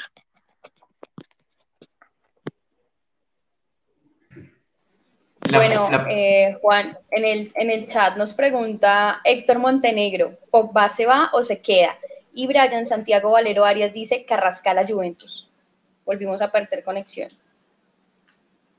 Sí, yo creo que cuando dijimos que Carrascal a la Juventus, de una se cayó ese fichaje de una vez. Cualquier, cual red, cualquier red wifi rechaza ese comentario. No es duro, así. es duro, eh, eh, o sea, o sea, no, no, no es por desmeritar al jugador, pero, pero, pero yo lo veo No, no. todavía no tiene la madurez. Chicos, vamos nuevamente con Juan David. Qué pena con ustedes, qué pena con ustedes. Eh, No, Juan David. Qué pena, disculpen. eh, la- me está fallando hasta la conexión del celular, quién sabe. Te escuché de Paul Pogba y porfa me repites la otra del otro jugador. Ojalá no se vaya a volver a caer el internet. Eh, que si Carrascal va para la Juventus.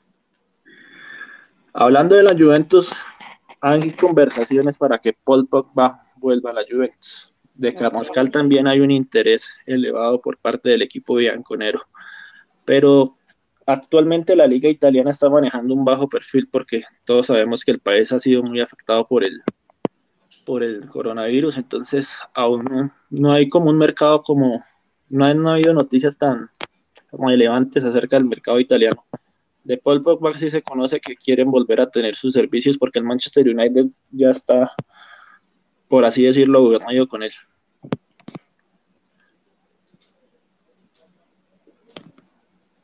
Por acá nos dicen también que, Muñoz lo propuso el Chicho a Boca. Eh, ¿Qué información se tiene al respecto? Lo que te decía anteriormente, en Sudamérica el, uno, el único equipo que ha tenido contacto con Atlético Nacional es Flamengo. De resto, ningún otro equipo ha, ha tenido contacto. Que lo haya ofrecido a Boca, pero eso ya es decisión tanto del jugador como del representante. Y hasta ahora el único contacto que ha tenido Daniel Muñoz ha sido con el Flamengo.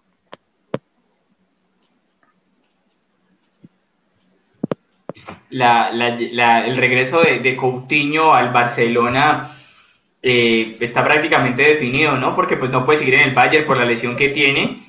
¿Y será que algún equipo podrá pagar lo que vale Philip? En el caso Coutinho hay algo especial. El Bayern Múnich no le quiere pagar la cláusula establecida al Barcelona, el monto que está pidiendo por él. El Barcelona lo va a repatriar, pero no le tienen cabida en su plantilla, por lo que hay interés tanto de dos equipos de, Londres, el Chelsea y el Arsenal. El único equipo que se ve posible que se haga con los servicios de Philippe Coutinho es el Chelsea, porque el Arsenal no es que esté manejando una situación económica actualmente considerable para hacer un fichaje tan caro.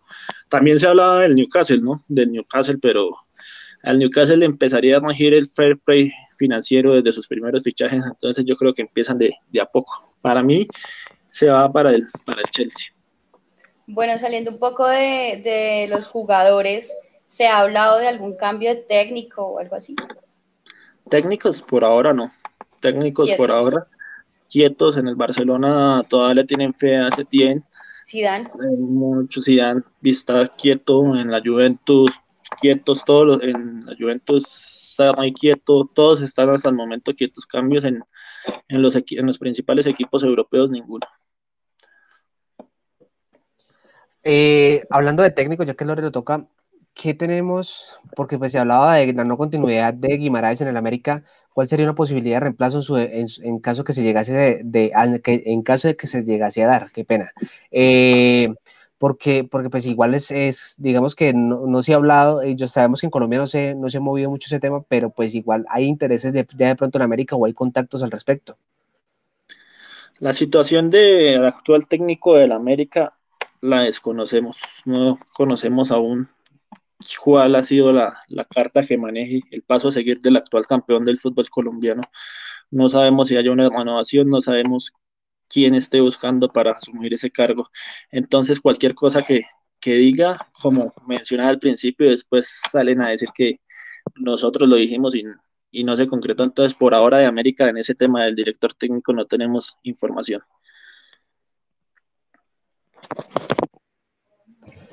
Eh, hay otra cosa que, que, pues, que tenemos por acá, eh, habla de, de, de Allegri. ¿Qué tenemos de Allegri? ¿Dónde, cree- dónde, dónde probablemente volver, eh, volverá a dirigir? Porque él en este momento no se encuentra dirigiendo. Maximiliano Allegri es otro técnico que le han puesto al Newcastle. Al Newcastle es el equipo que ahorita más técnicos que estén desocupados le han puesto. Mauricio Argentino es otro, otro equipo, otro que le han dado el, el interés supuestamente para que dirijan al Newcastle, pero todo se queda en expectativas. De resto, de Maximiliano Allegri alguna vez se habló de que, de que llegara a ser el, el director técnico del Chelsea antes de la llegada de Frank Lampard, pero los, las directivas le dieron la, la, confianza al exjugador y entonces no se pudo concretar como tal la vinculación del, del italiano con el equipo inglés. Bueno, hay que, hay que también saludar a, al CEO de fichaje goleador, a, a, Michael Rincón, que está por ahí conectado con nosotros, que nos dice, eh, pues aparte de que Lorena es muy hermosa, por ahí escribió el CEO, también dice que, que Werner está en un 90% listo para el Liverpool.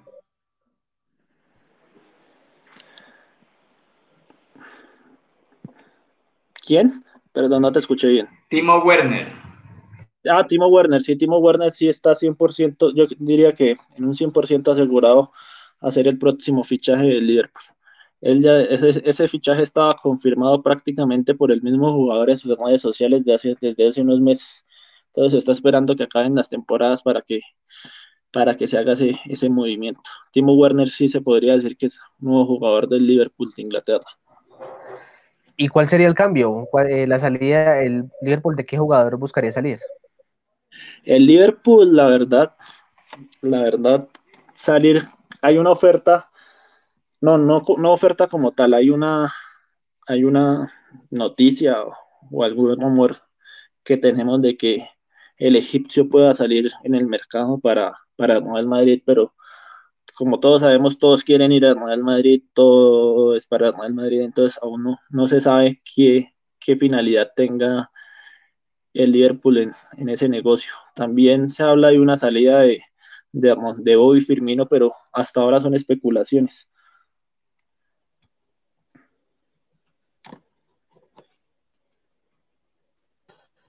Hay otra pregunta eh, que eh, por aquí nos dicen que, que, Manchester United también monitorea a, a Allegri. Eh, entonces, ¿crees que, que, que, vayan a salir de Solskjaer? El Manchester United, al principio, cuando nombró a un exjugador como técnico, muchos lo vieron como, como una gran salvación. Muchos, por ejemplo, en el partido de, de Champions League versus Barcelona, creyeron que él podía ir a remontar el partido, creyeron que él podía hacer eso y ha tomado confianza a poco. Muchos en Inglaterra aseguran que él va a seguir otra temporada más. Todo depende cómo le, le termine de ir acá, ¿no?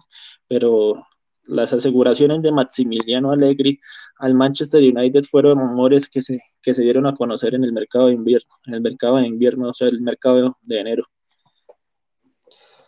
Juan, ¿Cuál crees que vaya a ser el fichaje bomba de este mercado? Porque ya hemos tocado varios, pero ¿cuál crees, aparte de Timo Werner, que ya casi es un hecho para Liverpool, cuál crees que, que vaya a ser el, el, fichaje que todo el mundo se vaya a sorprender, tal vez por, porque no lo sabían o tal vez porque, porque sea bastante importante?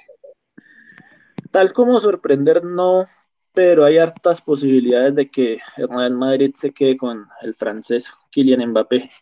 Hay alta, hay una alta posibilidad de, que ese movimiento se haga. Aunque también muchos, muchos han dicho que él no se, el jugador no se quiere mover del París, pero ese sería el, fichaje prometedor y que impactaría el mercado sería el de Kylian Mbappé Real Madrid. por el momento ningún otro fichaje en este mercado sería una bomba, a menos de que cuando inicie se empiecen a hablar los rumores. Ahorita el mercado está muy quieto, entonces son pocos los fichajes que hemos podido establecer, pocas las noticias. Duramos, hemos durado casi dos meses sin fútbol, sin tener noticias, entonces nos ha tocado ir a lo poco que, que tenemos para intentar dar información, para tratar de tener el ritmo y continuidad que hemos manejado en el último tiempo escuchar esos dos meses sin fútbol duele un poquito, ¿no? Ya, ya hace falta ver fútbol de alguna forma. Eh, Juan, eh, se oía hablar, nos ha dicho que en Colombia está muy difícil los fichajes, de que se puedan mover unos jugadores, pero ¿cuál sería ese presente el de Millonarios? De Millonarios, de Millonarios, equipo que, que sigo porque soy hincha. Eh, de Millonarios el fichaje que más ha sonado para moverse es el portero, pero hasta ahora no, no ha tenido una oferta como tal 100% que garantice la salida del arquero. Por ahí se habló de su salida al América de México, pero no, no, no, se pudo dar por temas de, de, que el América fichó a Memo Ochoa y además no, no estaba como claro si en verdad el América quería al, portero, pero es el único, el único, el único, el único jugador que ha intentado salir de por compra al exterior. Pero el del T. Cortis moviéndose a otros equipos colombianos, ¿eso está ahí esperando o ya es una realidad? El del T. Cortis, el T. Cortis se maneja que ya no va a continuar en el club por las exigencias económicas que maneja. Entonces se está manejando ofertas dentro del país, pero lo que te diga, no, no, no, no, podría confirmarte cuáles son los equipos. Sí he escuchado que hay equipos en Colombia que quieren quedarse con los servicios de, del delantero costarricense, pero por ahora no, no, no sabemos a, a, dónde vaya. O si por el contrario, retorne a su país de origen o no, se vaya a otra liga en Sudamérica. Juan, ¿qué hay acerca de la repatriación de Marco Rojo para algún equipo argentino? Marco Rojo, sí, Marco Rojo ha sonado en la órbita tanto de estudiantes como de Boca Juniors. Hace exactamente dos días estábamos hablando de la posibilidad de, que Marco Rojo termine en, el club de Sebastián Verón o en el club de, de Riquelme. Esos son los dos clubes que se manejan la opción de repatriar a Marco Rojo. También, ya que tocaste el tema de repatriación de jugadores, se habla, se habla de la posibilidad de que, de que Biglia venga independiente, vaya independiente. Es una posibilidad alta, pero por ahora el jugador está conservando su lugar en Europa. Pero sí hay una posibilidad que a futuro se convierta en jugador independiente.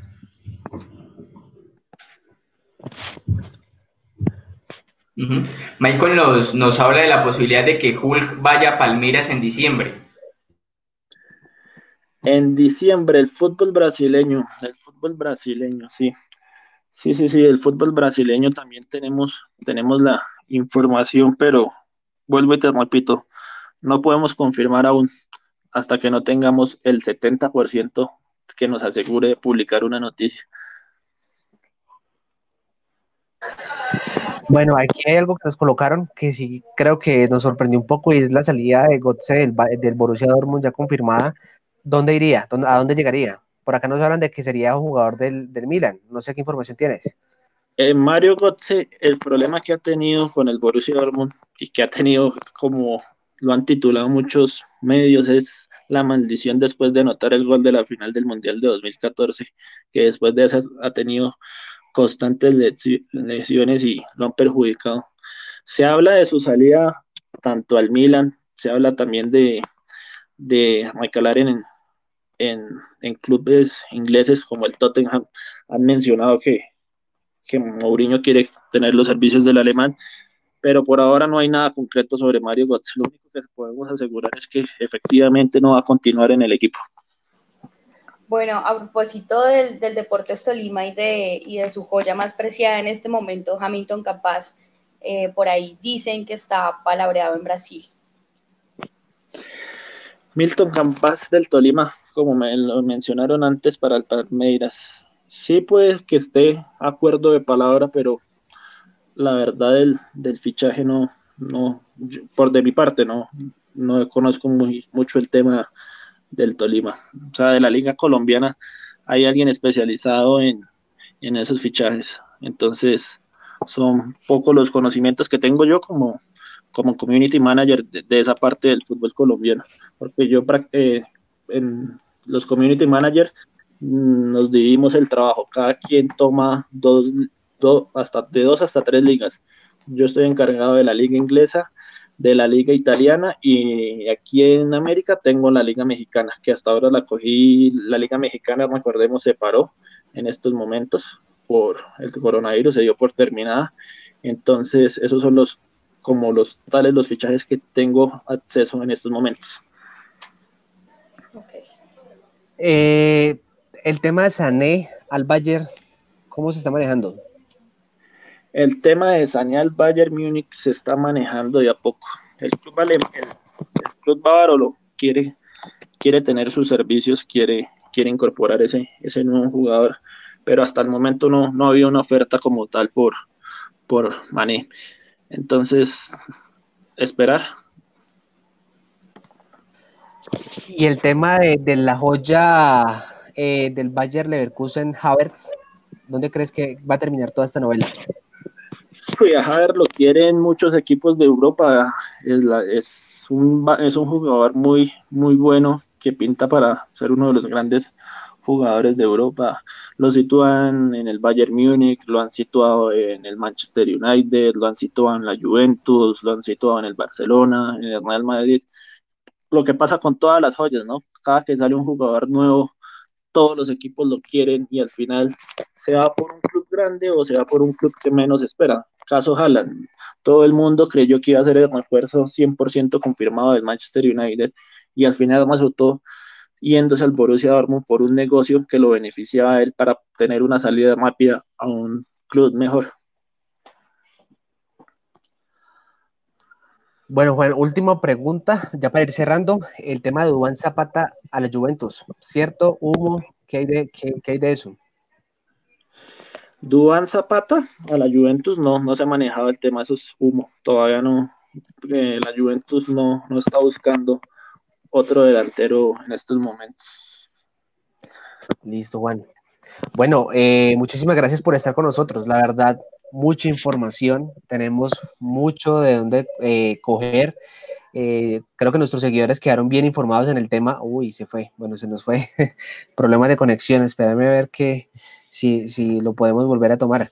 ¿Qué, ¿Qué, piensan de toda esta información que, que, ah, bueno, de un momento, qué pena, los interrumpo porque otra vez volvió a conectarse. Listo, Juan, eh, lo que te decía.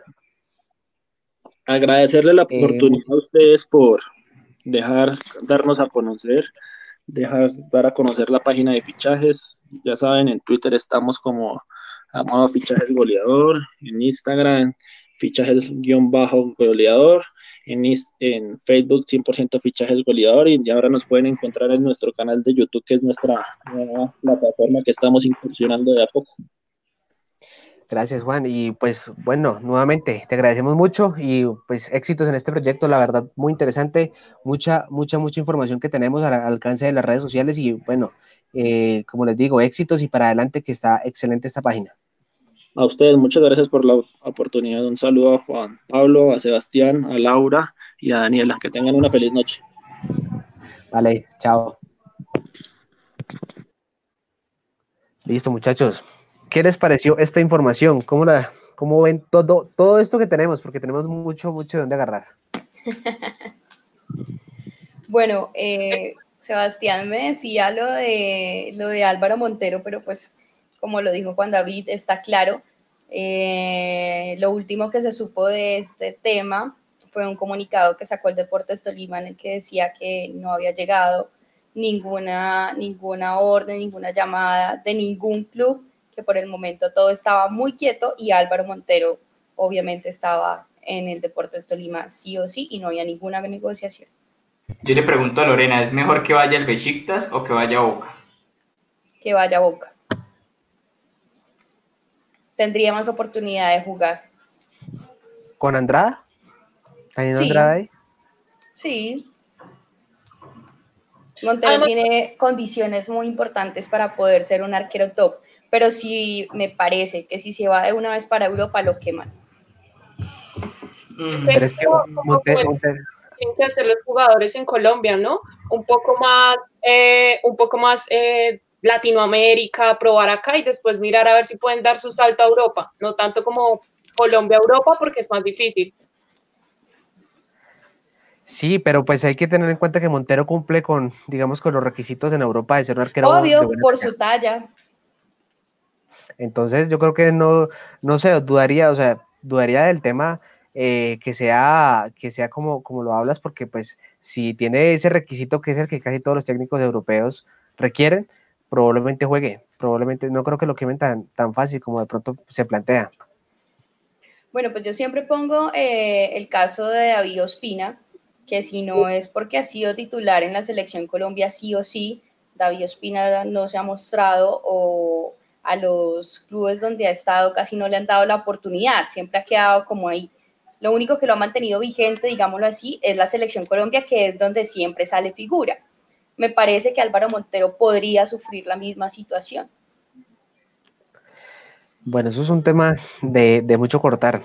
Chicos, eh, vamos eh, cerrando el día de hoy. Bastante, bastante bueno, bastante interesante. Dos, dos invitados excelentes, con muy buena información de ambas partes. Eh, por un lado, la capitulación los, de los logros de Gabriela que han sido bastante importantes y pues muy bonito ella como los narra. Y por otro lado, la información que nos da Juan, la verdad ha sido bastante importante. Entonces, vámonos en orden. Eh, Sebastián Rodríguez, comentario de cierre. No, pues eh, la verdad bastante contento, contento por el programa de hoy, fue, me enredé, fue una, un programa diferente, tuvimos la posibilidad de tener a nuestro panel colombiano en el programa. Eh, hoy fue eh, una gran prueba y, la verdad salió muy bien, muy contento con el debut de Daniela, de Laura. Eh, obviamente pues Lorena que, que, lo hace también muy bien, Valeria lastimosamente no nos pudo acompañar por temas de conexión. y pues mucha información que arrojó Juan en materia de lo que puede ser el Barcelona, los movimientos, la salida de Vidal, de Rakitic, de Semedo, la llegada de Pjanic o del mismo Lautaro, entonces pues esa es la información que nos queda. Listo, Sebas. Eh, por aquí nos, nos echan muchas flores y bueno, yo voy a entrar con las flores que, que estoy viendo aquí entrada. Michael nos dice que Lorena es muy hermosa y le pregunta si es hincha de boca. Bueno, Lorena, respóndele esa pregunta y comentario de cierre por ahí derecho. No, no soy hincha de boca. Por aquí también José David nos dice, pero Lorena, la liga turca la ves por Win Sports. Sí, pero pues la liga argentina también la veo por Fox. Listo, Lore. Daniela, comentario de cierre y cuéntanos cómo te sentiste en este debut con Criterium. Bien, bien, muchas gracias. Agradecer pues obviamente por el espacio, por todas las personas que estuvieron conectadas. Yo creo que fue un programa muy sustancioso, lleno de muchas cosas y obviamente que le deja a uno eh, la frase que todo el mundo dice y es que en el fútbol nada está escrito y de verdad eh, sigue siendo incierto lo que va a pasar, más ahora en esta cosa de fichajes, pero bien, esperamos entonces acompañarlos en una próxima oportunidad. Ojalá sea pronto. Listo, Daniela. Bueno, a todos nuestros seguidores invitarlos a que nos sigan en nuestras redes sociales, arroban Criterium de, en ambas, Twitter e Instagram. Pronto, eh, pronto estaremos en Facebook también para que nos, estén siguiendo por, esa red social. Eh, entren a la página web criteriumdeportes.com. Pronto estarán, eh, estaremos colocando nuestras columnas de opinión, noticias, crónicas, bueno, para que estén pendientes de eso. no olviden suscribirse a nuestro canal, estamos teniendo eh, programas, eh, les recuerdo, los días lunes, martes y jueves 8 de la noche y los días sábados a las 6 de la tarde. Eh, saludos a todas las personas que estuvieron con nosotros hoy, José David, Michael, Alejandro Bartolomé, Diego Mauricio Arias, Miguel Rodrigo, Sebastián. Muñoz, Sebastián, bueno, por aquí tenemos varios.